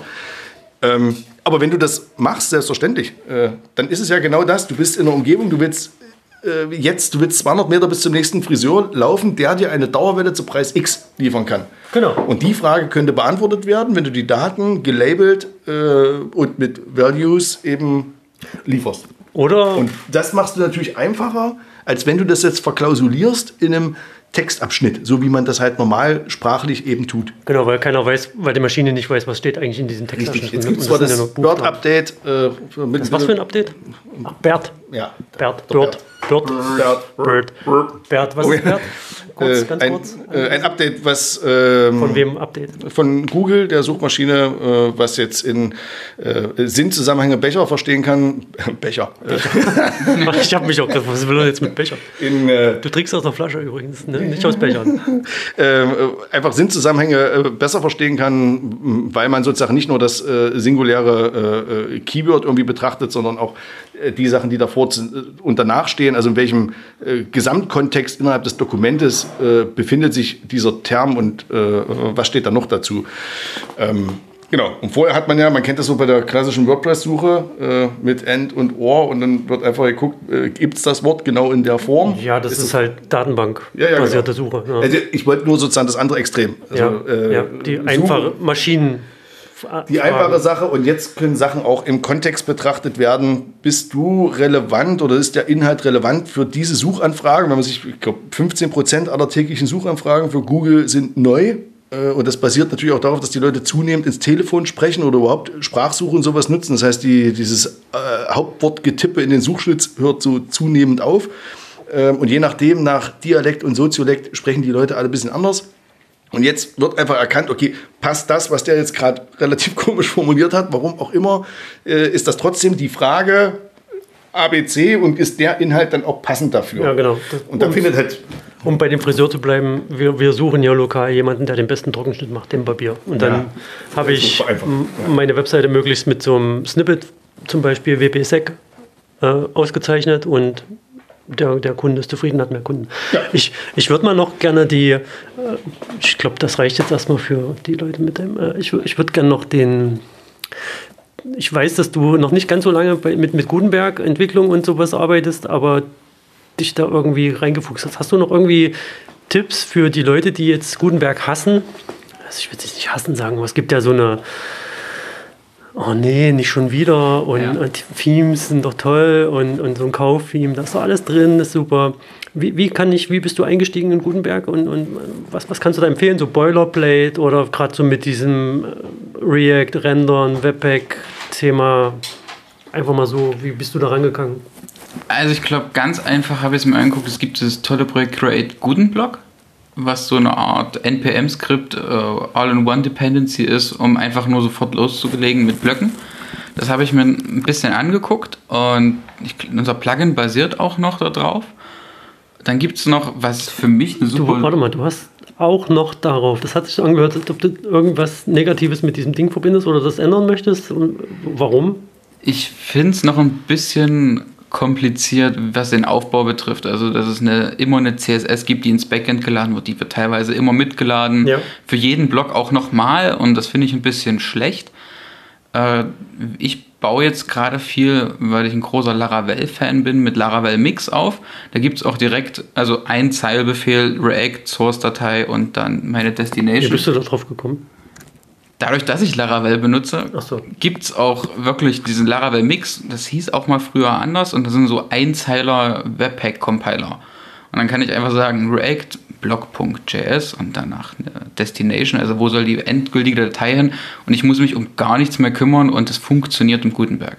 Okay, aber warum nutzt du nicht nur Webpack und Babel zum Beispiel? Also warum Laravel nochmal als Na, umständliche Komponente, aus meiner Sicht umständliche Komponente? Ich habe noch Das nie hat auch benutzt. nichts mit Laravel mehr zu tun. Das ist wirklich bloß ein JavaScript-Compiler, der den Namen Laravel in sich mitträgt. Ach so, okay. Und damit kann ich auch sagen, also ich habe eine JavaScript-Datei, die soll von dahin nach dahin compiled werden. Das ist meine Source-Datei. Der macht Babel, Minify, alles, was den Entwickler freut oder SAS, Post, CSS. Also es ist alles verfügbar. Ich habe Purge CSS mit drin und damit kann ich eigentlich in einer Zeile schreiben, okay, ich habe jetzt, egal was, mit was ich anfange, Gutenberg-Blöcken und ich möchte, dass das dorthin geht und habe nach einer Zeile schreiben eigentlich alles fertig. Und dann habe ich angefangen, jetzt in der letzten Zeit auch mit dem Gordon an unserer Webseite zu arbeiten für das ganze äh, Projekt mit dem Structured Content. Und da nutzen wir jetzt auch Laravel Mix und sind ziemlich überrascht darüber, wie man jetzt Themes mit Gutenberg entwickelt, weil wir sehr wenig CSS geschrieben haben. Und was, was heißt Themes mit? Also ich, ich weiß, wir haben jetzt die, die neueste Entwicklung ist ja dieses Full-Set-Editing, dass man ja. sagt, man, man macht nur noch ähm, du hast quasi nur noch HTML-Dateien mit so strukturierten Auszeichnungen, andere strukturierte Auszeichnungen als bei Schema.org, aber das sind dann halt äh, so, so Schema, WordPress-Schema-Auszeichnungen. Es fängt, glaube ich, an mit File, Kommentar, ähnlich sieht das aus, ja, File auf, Strich, Strich, ja. Content, genau. Genau. Und, und dort geht ja jetzt, habt ihr jetzt schon ein Theme gebaut in diese Richtung, oder? Wir sind gerade dabei, es gibt auch, jetzt müsste ich kurz eine Sekunde mal schauen. Und zwar ist es, glaube ich,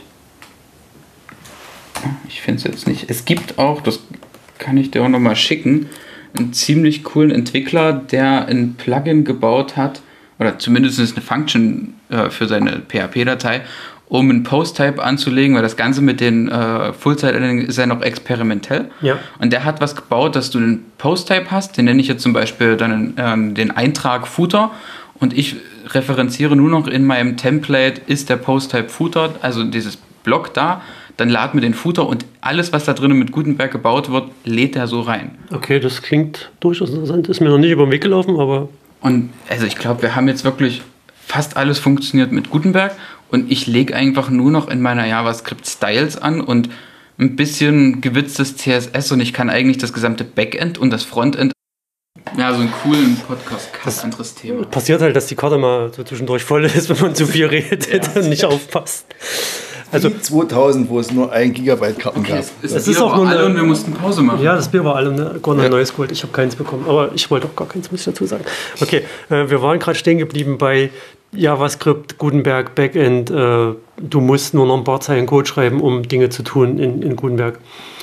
Ähm, Genau. Der Gordon hat zwischendurch, als die Karte leer war, laut geflucht und alles verteufelt, was irgendwie nicht mit äh, Gutenberg passiert und Shortcodes, äh, Shortcode-Massaker und äh, ganzen Ich habe hab, hab, hab nicht geflucht, ich habe nur sozusagen ein Praxisbeispiel. Ich habe äh, eine Typo 3-Seite, ich habe bei Typo 3 halt irgendwann mal angefangen, seit der Version 3.6 habe ich da rumgefummelt und eines meiner Affiliate-Projekte, die jetzt auch schon seit 2.12 online sind, ist halt noch auf Typo 3.4.7. Das heißt, ich hätte irgendwie, wir sind jetzt gerade bei 10, kommt jetzt raus.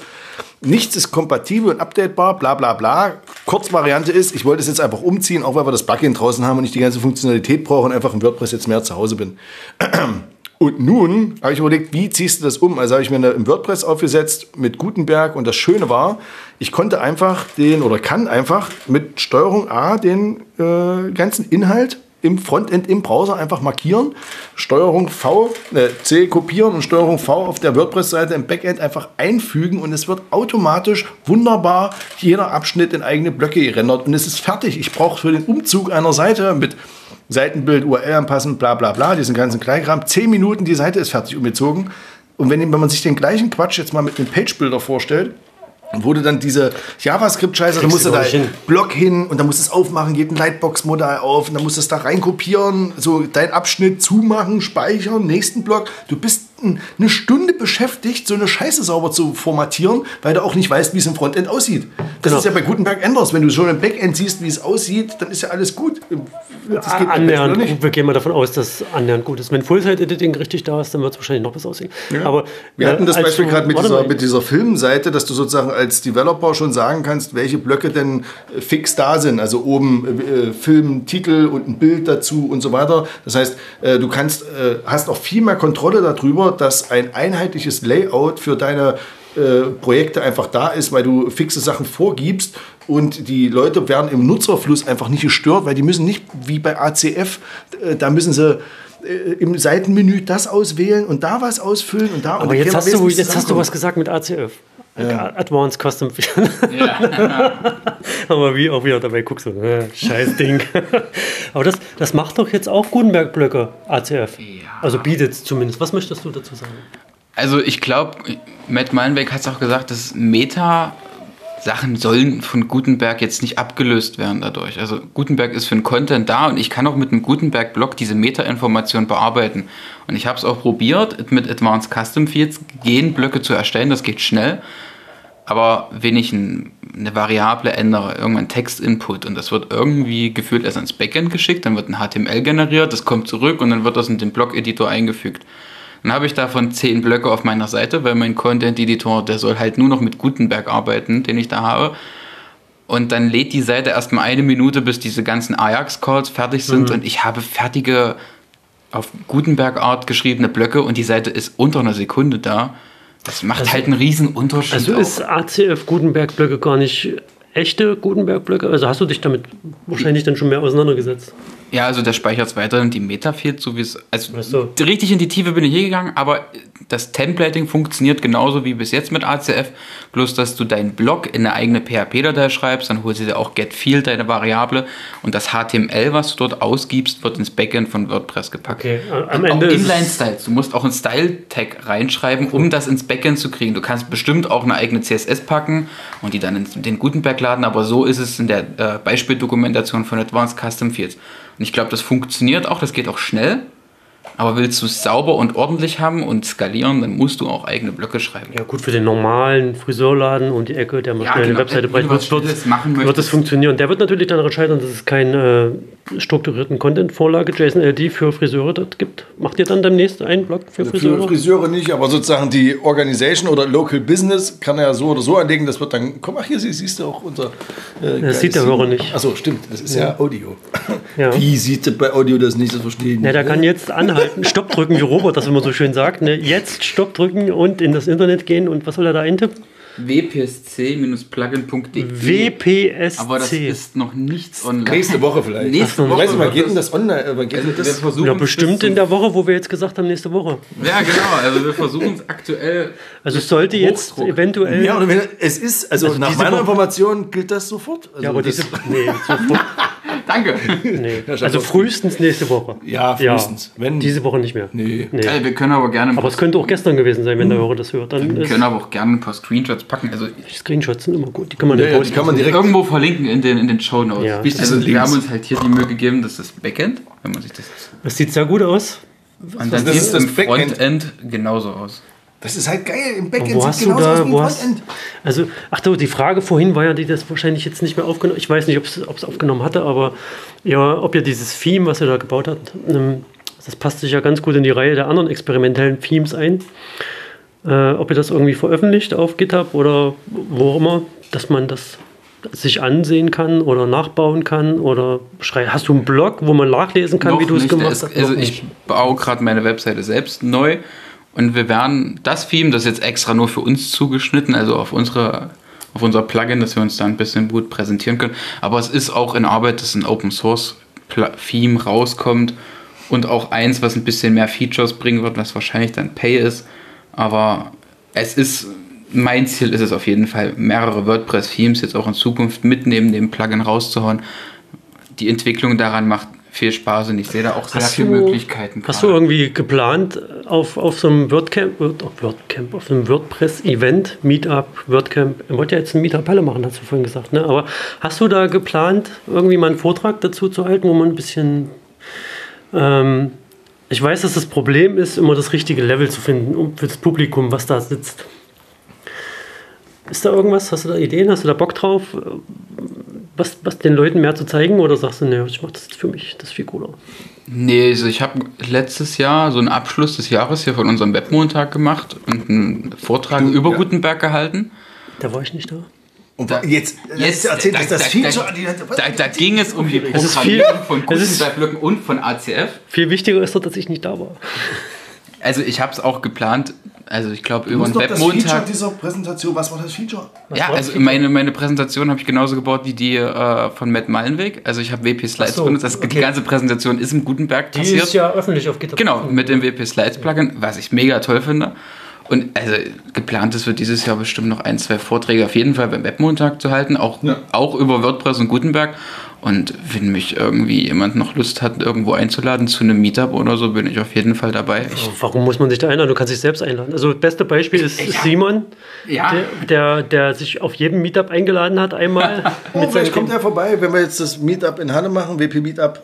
Du kannst ihn einladen, er kommt bestimmt und erzählt dir irgendwas. ist sehr gut. Wir haben übrigens, in, äh, wenn diese Folge jetzt veröffentlicht ist, dann haben wir schon eine Session veröffentlicht vom Simon äh, auf dem WordCamp Zürich, wo er zu dem Thema, mit dem er rumgereist ist, auf allen möglichen Meetups, nämlich ähm, ressourcenschonende Umwelt, Umwelt, Klimaschutz in Sachen WordPress, also allgemein Web. Ne? Wie kann Ja. ich da irgendwie mit meinem Webserver Dinge tun, um die Umwelt zu verbessern? Klima, Ja. Friday for Web, könnte man auch sagen. Ja? Ja, schon gut. Future Friday for Web.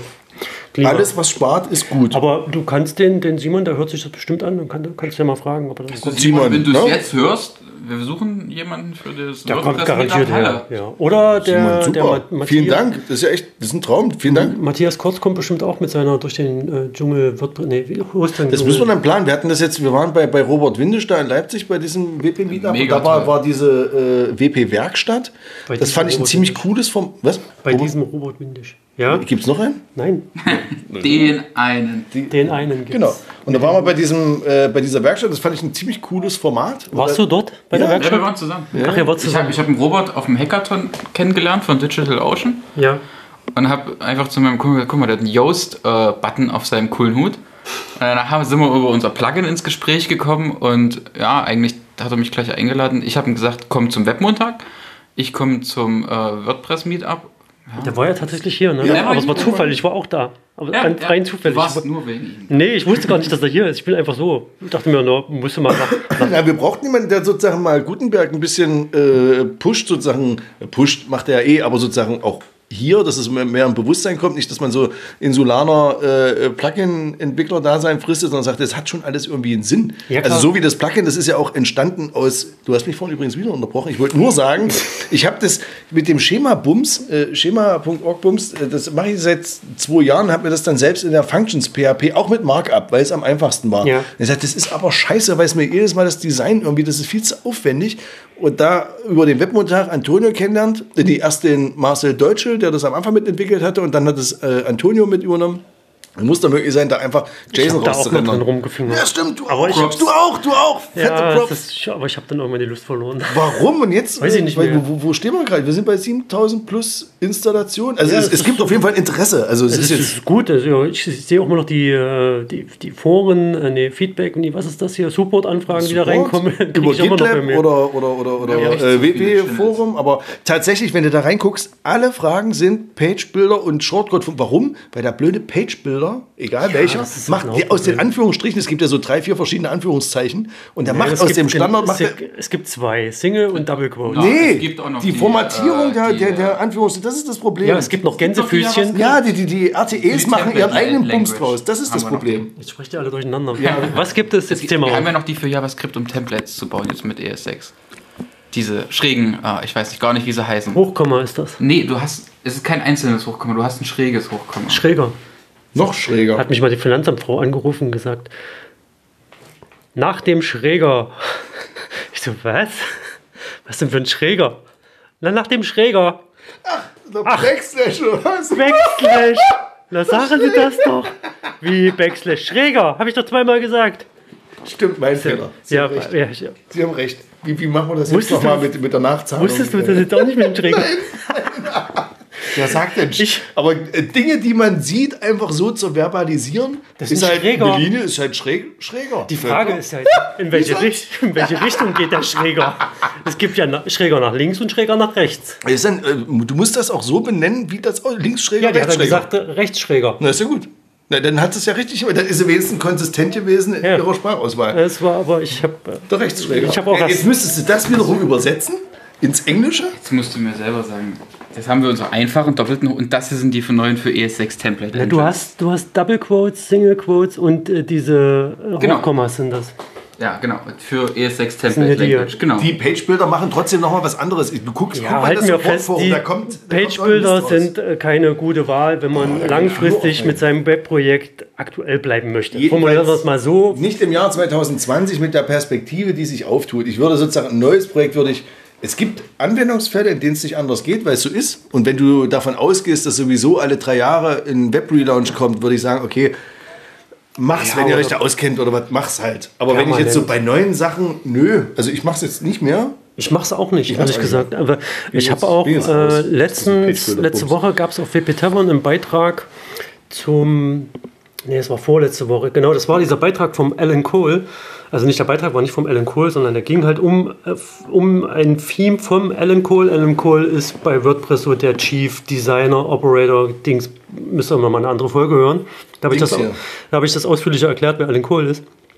Auf jeden Fall gab es vom Justin Tedlock, der WP Tavern schreibt, also der quasi ein Autor ist, äh, unter diesem Beitrag gab es halt, das erste Ding war so, hey, was wollten ihr mit Gutenberg? Das funktioniert doch nicht, was haben die Leute sich da überhaupt für ein Konzept im Kopf und so und aber und Ging mir ähnlich im Übrigen. ja, aber diese, diese, diese Diskussion, die dann unter diesem Beitrag, ich verlinke das auch nochmal in den Shownotes, der dann stattfindet, ist halt, zum einen kommt da irgendjemand, hatet blöd rum, und dann kommt der Justin Tedlock, macht sachlich und nimmt denen erstmal die Segel aus dem Mund, aus, aus nicht aus dem Mund, aus Wind dem, aus den Segeln. Wind aus den Segeln. Schuster, bleib auf deiner Leiter. Ja, und, und macht es dann so wie du, der da voll euphorisch das verstanden hat, wo es hingeht, oder ihr beiden zusammen, ne, da, da Themes bauen, die Full-Seite, die Dinge. Also was, was willst du mehr? Was kommt als nächstes? Ist die, wenn wir da diese, die, man, man kennt ja diese Stufen von, von Gutenberg, die mit Wallenweg da vorgestellt hat, ne? Erstmal muss das Ding irgendwie funktionieren, dann wollen wir Full-Size-Editing und dann soll es irgendwann Mehrsprachigkeit, irgendwie, ich weiß gar nicht. Und das sind mehrere Leute noch auf einem Dokument. Genau, das, Kolla Das- Kollaborative, das ist nochmal ein bisschen schwierig, aber das kriegen die ja Der Weg ist halt geil. Also, das hat ja Robert auch bei dem hier Webmontag da gesagt. Das ist halt. Äh, du hast halt die Konkurrenz mit diesen Wix, äh, Jimdo und den ganzen Quatsch. Ja, Squarespace, äh, was Ja, also äh, entweder du hast Frage etwas, ist, was, was einfach und gut ist. Mit dem Editor müssen wir uns nicht, äh, die Baukästen müssen wir uns nicht, es ist halt nicht deine. Ja, also so, Nee, das ist halt ist ein nicht Problem, deine, wenn, genau, du, das ist die Frage, wenn du im Value, wenn du ein Digital Asset aufbauen willst und es gehört nicht dir, kannst du halt auch nichts verkaufen. So, das ist halt, und das ist ja ganz lustig, weißt du, wie die das immer das Geld machen? Also ich benutze es nicht, aber ich, man lernt ja so Menschen kennen, die das dann tatsächlich nutzen. Da hast du eine Website, die kostet wesentlich 5 oder was. Wenn du dann aber noch eine E-Mail-Adresse, eine eigene haben willst, so richtig, dann kostet es nochmal 5. 10 Euro. Und wenn das so unterm Strich, wenn du sozusagen die normale Funktion eines normalen Hosting-Pakets mit einem Und du so hast die keinen Standard- Einfluss darauf, was tatsächlich, du kannst kein Schema benutzen, weil Ja. geht halt, ist das geht nicht halt vorgesehen. nicht. Ist nicht vorgesehen. Der Also du 10 kannst, Euro du kannst extra. auf jeden Fall eine Standard-Webseite erstellen, aber wenn es um Optimierung geht, weil wenn du irgendwie nach einem halben Jahr denkst, ich kann ja noch was aus meiner Webseite rausholen und du merkst, ich kann eigentlich nichts richtig anpassen, was jetzt so, eine, so, ein, so ein Hebel ist, um meine Webseite weiter nach vorne zu bringen, dann merkst du, dass du einfach Müll gemacht hast mit so einem Zeug. Wenn Ja, du Geld verdienen willst, wird das halt nichts. Wo gehe ich denn jetzt als Friseur hin, wenn ich äh, aus Versehen diesen Podcast gehört habe?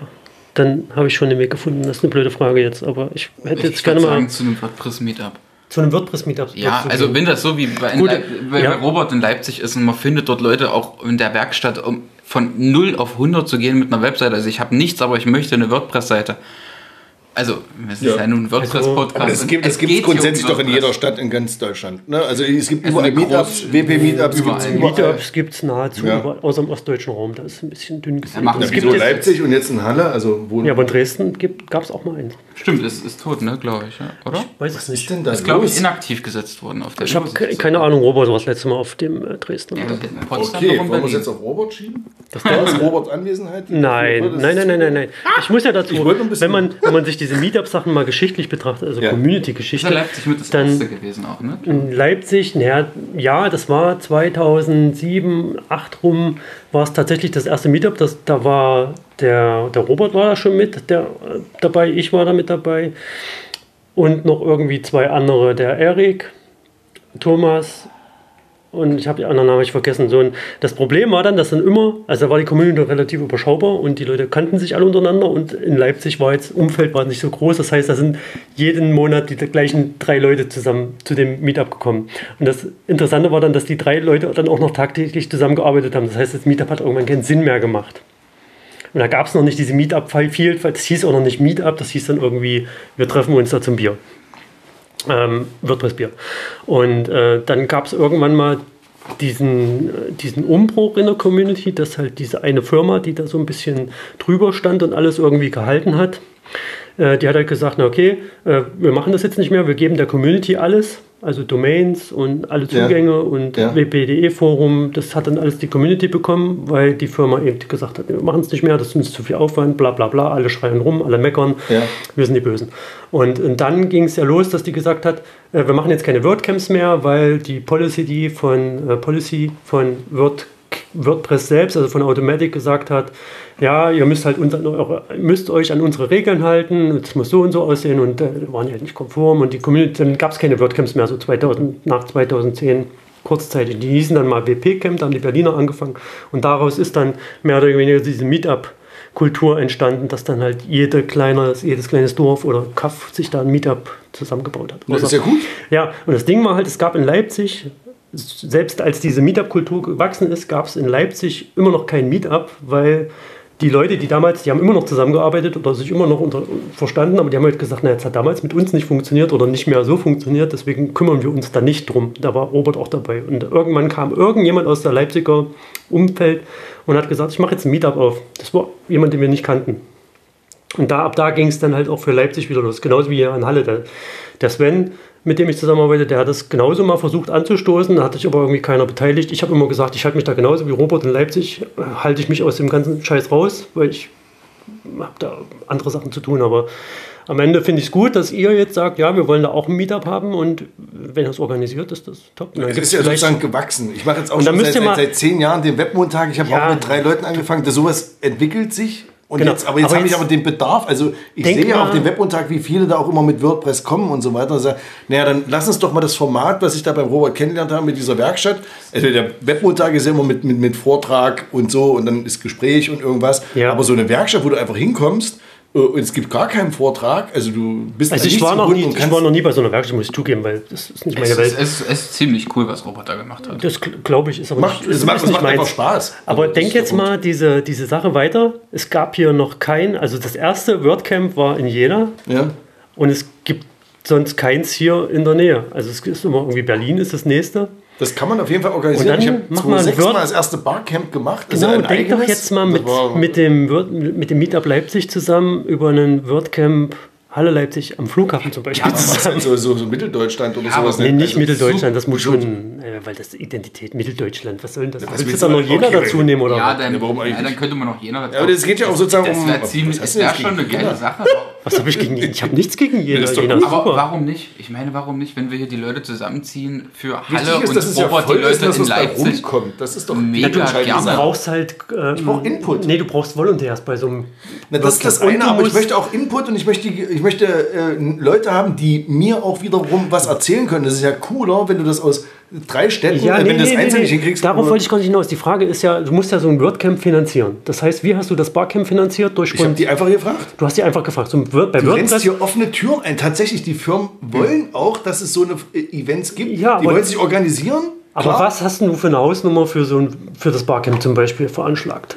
Nein, äh, im Ergebnis waren es 15.000 Euro. Guck mal, und so ein, Word, so ein WordCamp äh, kostet noch viel mehr, weil du dann aus ganz Deutschland vielleicht oder aus der näheren Umgebung Leute erreichst. Also du kannst, auf die Anzahl, davon, wie wo die herkommen, davon, ist mir wurscht. Nee, du kannst grob, wenn, wenn Pi mal Daumen davon ausgehen, dass da 300 Leute kommen, wenn du 300 Tickets verkaufst.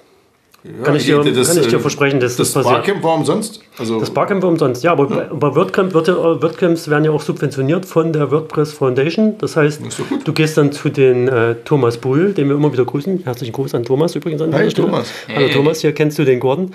Ähm, der wird, euch, der wird euch dabei helfen, Kontakt zur WordPress Foundation herzustellen und als äh, Community Deputy auch die Finanzierung mitplanen und alles. Ich würde jetzt mal tippen, jetzt ohne dass ich das irgendwie durchdacht habe, würde ich jetzt mal tippen, dass ein WordCamp ähnlich ist, es, äh, deswegen ist das Wort Camp drin, also ich denke mal, es ist ähnlich wie ein Barcamp. Ich würde mal sagen, 100 Leute, jetzt weiß ich aus Erfahrung, ich hab, das, das hat hier 15.000 gekostet. Warte mal, wenn du jetzt 300 sagst, also 3 mal 15, ähm, dann wären wir doch ungefähr bei 45, wo du wüsstest, das musst du über Sponsorengelder oder wie auch immer musst du zusammenkriegen. Es gibt Und Organisationsphase hat beim letzten Mal haben wir äh, naja, so ein Dreivierteljahr haben wir dran gewerkelt, dass es so funktioniert. War, natürlich haben wir viel Energie gelassen an Dingen, weil wir es noch nicht wussten, wie das läuft. War auch ich bin seit 2008, gehe ich auf Barcamps. Weil ich als Student keine Kohle hatte, konnte ich nicht auf Konferenzen und Barcamps waren die Dinger, wo ich hin konnte. So. Und ich wollte das halt einfach weiter transportieren. Jetzt weiß ich, was, was das heißt, das zu organisieren. Jetzt weiß ich so grob die Kosten. Ich weiß, wie das so geht. Wenn ich also sage, du sagst also 300 Leute kommen, ich sage, bei 100 Leuten brauchst du 15.000 Euro, mal drei, du brauchst dann noch die passende Location. Aber für 45.000 Euro muss es ja womöglich sein, Ich überlege gerade, ob wir tatsächlich in diese Region 300 Leute kommen, aber ich bin mir relativ sicher, dass du auf jeden Fall 250 zusammenkriegst locker. Warum, warum, warum sollten wir es nicht machen? Wir haben Wenn uns- 100 wir haben wenn wir uns 120 nur für also, so- nur wenn wir Halle und Leipzig zusammenschließen. Also ich meine, wir, die zwei Städte liegen ja nun mal nur zusammen. Du musst, das Pro- Hauptproblem werden die Volontäre sein. Du musst Volontäre. Ja, aber wenn wir uns das jetzt als Ziel setzen würden, wir Das ich machen das im Uni nächsten. Jahr, also wenn wir uns Ja. das als Ziel Ich habe setzen, gefragt, es gibt immer Leute, es gibt zum Beispiel, es gibt doch hier überall diese Studiengänge wie Kommunikation, weiß ich nicht was. Und die müssen ja Bachelor und dann müssen die ihr Praxisquatsch machen. stimmt. Äh, äh, Praxis, klingt jetzt nicht abfällig, so wie es das vielleicht klingt, das meine ich gar nicht, aber die müssen ja eh diese Praxisteile machen. Oder Eventkram, also was man so alles lernen und studieren oder Ja. wie auch immer Ausbildung machen kann. Wenn man das früh genug weiß, kann man sich ja auch an die Bildungsträger, ob das Uni oder äh, private Bildungsträger sind oder so weiter, kann man sagen, okay, das ist ja tatsächlich was Reales, Greifbares, das ist nicht theoretisch dahergeredet, sondern wir könnt da mitmachen, ihr könnt mitgestalten. Ob die nun ihr Praxisding sich organisieren, indem sie Bewerbungen schreiben oder in irgendeiner Firma irgend- irgendwas machen, oder ob man da eine Sache, es ist eine Frage der Organisation, das hat beim letzten Mal auch geklappt. Ich habe von der Uni auch Zeug Studenten bekommen. bekommen, ne, nicht Zeug, hast Studenten bekommen. Studenten, die, die einfach mitgemacht haben. Na klar, haben die, wurden die auch bezahlt. Mm, Aber äh, grundsätzlich war die Bereitschaft da, was zu machen, weil äh, man will ein Ergebnis sehen. Du willst ja nicht irgendwo arbeiten, wo nichts passiert, aber wenn du das Gefühl hast, du arbeitest an was cool mit und dann gibt's da, also du denkst dir was aus und auf einmal gibt's das. Ja. Äh, dieses Gefühl, Es gibt so wie immer bei, beim Gründen, du, du, es ist wie mit diesem Plugin, du machst sowas mit Show, wurstelst da rum, also du denkst dir was aus, was du eigentlich bräuchtest.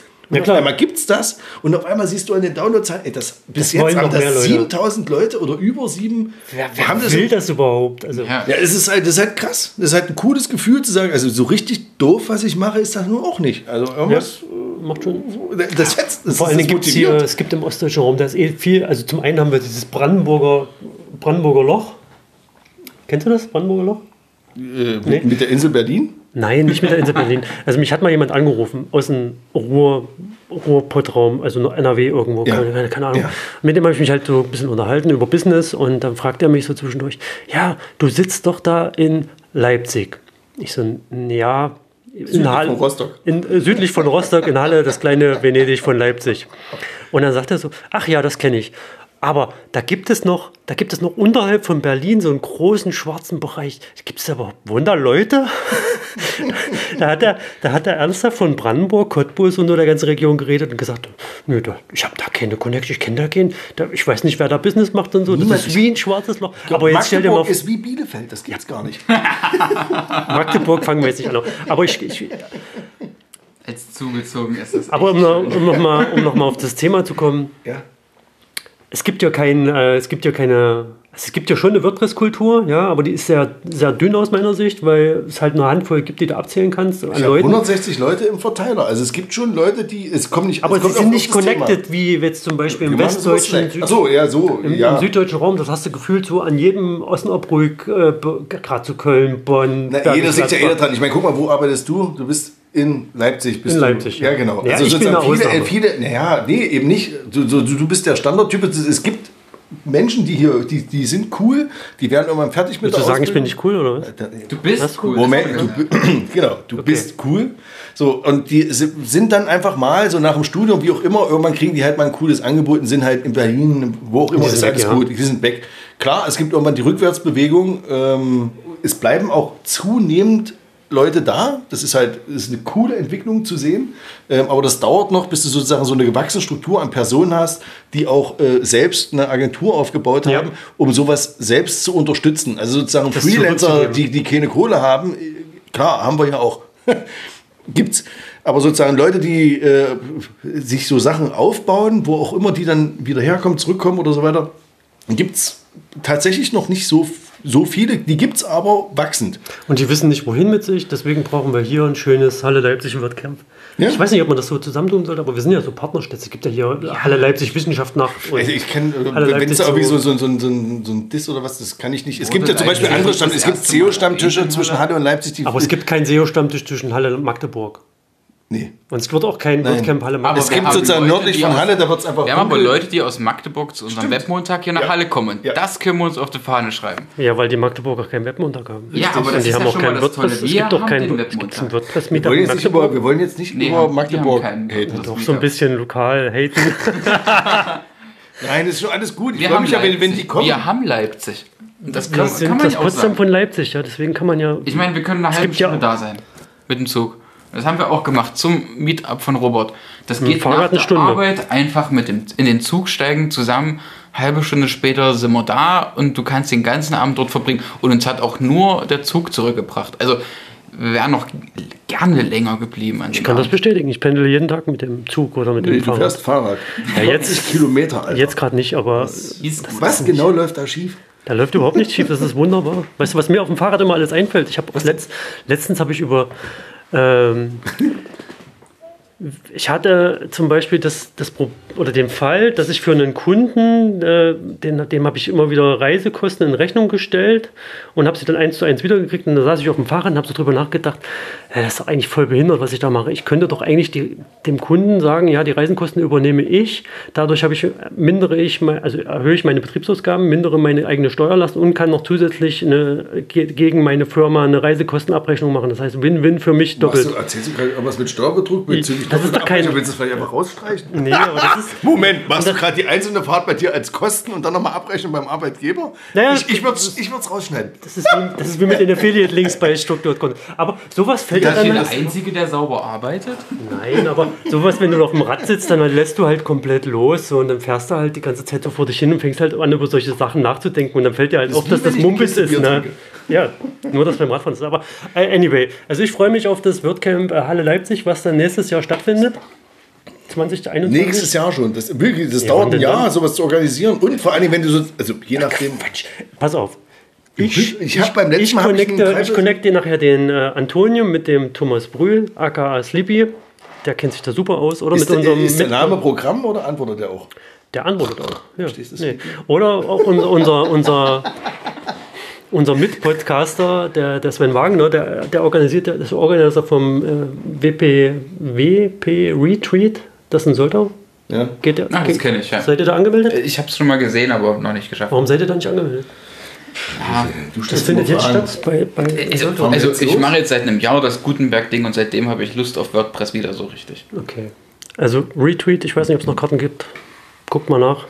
Äh, Vielleicht schaffen wir es ja dieses Findet jetzt, glaube ich, nach Porto. Da fahren die auch mit dem Fahrrad hin übrigens. Na, Porto. Ernsthaft? Ja, die fahren, nein, die fahren von Berlin, vom Estrell, äh, fahren die mit dem Fahrrad nach Da Porto. fliegen wir. Da fliegen wir. Das muss Ich weiß nicht, ob es noch Karten gibt. Also die Karten waren Ich glaube, die schon. sind schon weg, ne? die waren Ich schon glaub, im Januar. erwähnt im Podcast. Dass Ja. die mach doch einen Vortrag. Ja. Vielleicht gibt es doch so, so eine Speaker-Card. Nee, aber nee, das ist ja ein Camp. da ist Das schon vorbei. mit, mit Open Da, da, nee, wir nee. konzentrieren uns jetzt einfach wirklich auf unser. Genau, WordPress. mach mal eins nach dem anderen. Lass mal nicht zu groß. Mach mal eins nach dem anderen. Wir, machen machen erst das Halle Plugin, Leipzig. den nächsten, den nächsten Schritt. Äh, Nee. im Plugin, warte, dann die äh, Website mit diesem äh, Theme. Dann machen wir äh, das WP-Meetup hier in Halle, damit es das äh, grundsätzlich erstmal gibt. Und wenn wir da sind, dann machen wir den nächsten Schritt. Du musst ja, Okay. also was, was du auch wissen musst, bevor du ein WordCamp machen kannst, Hm. also wenn du zumindest, wenn du es unterstützt haben möchtest von der WordPress Foundation, dann musst Hm. du tatsächlich auch ein lokales Meetup haben. Und dieses Meetup musst du auch schon eine bestimmte Zeit, eine bestimmte Besucheranzahl vorweisen, bevor die sagen, ja, wir machen Was ist denn der Benchmark? Also Zeit, Weiß ich das jetzt nicht. Müsst ihr euch mit dem- Aber Besucheranzahl, das kriege ich. Das kann, kann ich nicht sagen, aber dadurch, dass du jetzt die, Ich kann da alles in Excel wie heißt das, Fusion, nee, äh, den Merch mit, äh, Halle, mit Leipzig haben kannst, wie sagt man denn noch? Wenn sich- Fusion? Kooperation vielleicht. Ja, Kooperation. Kooperation, Ja, ja. Warte mal, warum reden wir über eine Kooperation? Vielleicht, Na, weil ich äh, möchte, dass ihr das ausrichtet, damit nein, ich da- Rule them all. Ich möchte, ich möchte ja, dass, dass es ein äh, WordCamp hier gibt, Ja, aber okay. da muss ich nicht so weit fahren. Das ist eins, wo ich Aber dann es auch mal kann- gehen aber, kann. aber, aber du hast gesagt, es darf nicht WordCamp Mitteldeutschland heißen, oder was? Doch, das kannst du nennen, wie du lustig bist. Du kannst, doch du kannst doch mit dem, äh, mit dem Christoph, Christopher Kurt, der ist der Organisator von Meetup Jena. Das ist doch gut. Den kannst du, den kann, kann ich auch connecten. Letzte, beim letzten Wir Webmontag war doch der, aus hier, Jena wie hieß er, Tim Brettschneider Äh, von der Voll Jena. GmbH. Ja, genau, der Genau, war doch, weil, nicht. äh, wir sind eh vor Knies knaddelt. Also Naja, wir, dann wir ist ma- doch, wir dann mach doch hier WordPress Meetup, Meetup Mitteldeutschland Camp Nee. 3D. Dann in irgendeinem Dorf Warte mal, halt, ich sehe schon wieder, warte mal, Moment, ich habe jetzt hier das dritte Bier drin, ich lasse mich schon wieder überreden zu Ding. Moment. Ich hab- Kurze Pause. Ich habe das gerade schon angekündigt. 2021 gibt es hier WordCamp Halle Leipzig oder Ja, ja. wie auch immer das heißen wird. Pass auf, wir machen jetzt erstmal, ich mache erstmal die Steps, wir machen das bis zu diesem Plugin. Ja, die- hast du ein Jahr Zeit? Meetup. Ja, ja, ich muss aber, also klar, ich, habe würde sonst auch- nichts zu tun, aber Also wenn ihr noch einen Tipp von mir haben wolltet für Ja. dieses WordCamp das ist 20. wunderbar, nur ein Tipp, aber Du wirst nicht uns so mitmachen. die nächsten Tage werden wir dich nerven. Also zum einen werde ich euch nicht unterstützen. Das ist mir wichtig. Mir ist außer, das persönlich wichtig. Außer mit dem Podcast vielleicht, dass ich euch ein bisschen Werbung mache. Ne? Aber Ja, ja. ich werde euch dann nicht unterstützen. Nein. So, ich komme dann als Teilnehmer. Ja, wenn du ich überhaupt, möchte dann bitte kriegst du ein. Freikarte. Ich wollte gerade sagen, ich möchte bitte ein gratis, ein gratis. Du, du musst als Speaker kommen. Ich komme als Speaker, ja, okay. Super. Aber was jetzt habe ich vergessen, was ich eigentlich sagen wollte. Ich unterstütze euch nicht. Was wollte ich noch nicht machen? Du machst, du, Du unterstützt nicht, du, äh, ja, Ja, das ist ja jetzt das kleinste Übel. Oh, und du löscht den Podcast. ich habe es vergessen. Scheiße, jetzt habe ich es vergessen, was ich sagen wollte. Lass mich das kurz abgebracht. Naja, so wichtig war es dann auch nicht. Doch, Die Mutti immer sagte, wenn es nicht wichtig ist, dann ist es weg. Aber wenn es Genau. wichtig ist, kommt es mein wieder. So Ziel, das. mein Ziel ist ja, dass ich, weil mir das mega auf den Sack geht, immer rumzufahren zu den ganzen Veranstaltungen. Ja. Also das letzte Mal war ich in Berlin. Deswegen mache ich mir den. Ja, deswegen möchte ich ja, dass ihr das WordCamp Halle Halle Leipzig hier in Halle macht. Also vielleicht auch in Schkeuditz oder. Warum in Skol? Du musst ja auch. Ja, weil es die. Mitte ist wegen Ja, nee, Leipzig. aber du musst ja auch, guck mal, wir haben hier eine ICE-Verbindung, so eine direkte, da, du bist in drei Stunden in München, in einer Stunde in Berlin. Ja, aber wir also wenn irgendwo zentral, dann ja wo... In Halle? Ja. Aber dann, aber Entschuldigung, dann, mal bitte, also aber meinst, meinst du nicht, dass die Leipziger dann sagen, nee, das machen wir nicht, das wie Okay, da kann man hier so, so ein, so ein Gentleman-Agreement machen und sagen, okay, dann machen wir es halt einmal und dann macht ihr es oder andersrum. Ja, Also, dann kannst du es doch gleich WordCamp Halle nennen, das ist doch viel besser.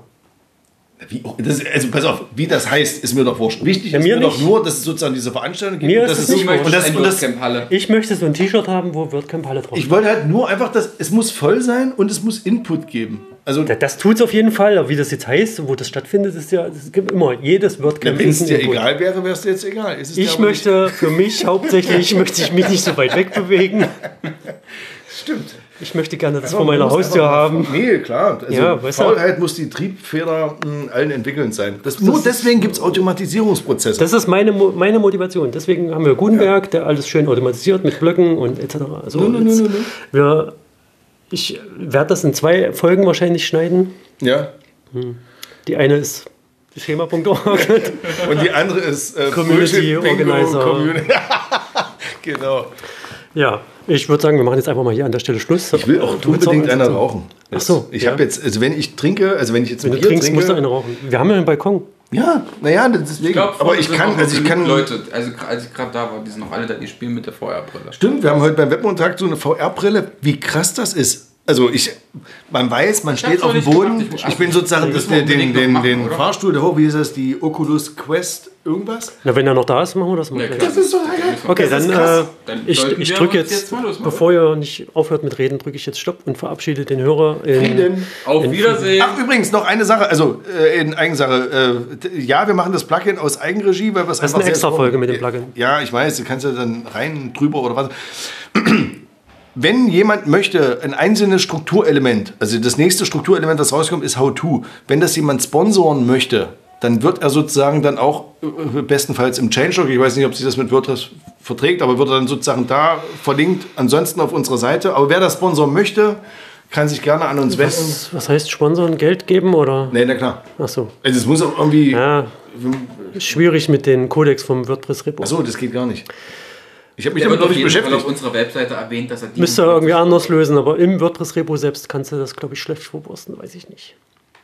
Du könntest, was Es du, geht nur darum, also es gibt es frei für alle. ja, was du machen kannst, ist Es jetzt ist mal ein Vorschlag, Open Source muss ja irgendwie finanziert werden. eine Also klar, Idee für alle, die das noch hören. Ist ja ja so, ähm, der euer Sponsor, der kann ja ein, ein Konto, eine, ein WordPress-Account schon haben. Ja. Und du nimmst den einfach als Contributor auf. Damit Ja. taucht der unten in dieser hier, ich mache mit Liste auf.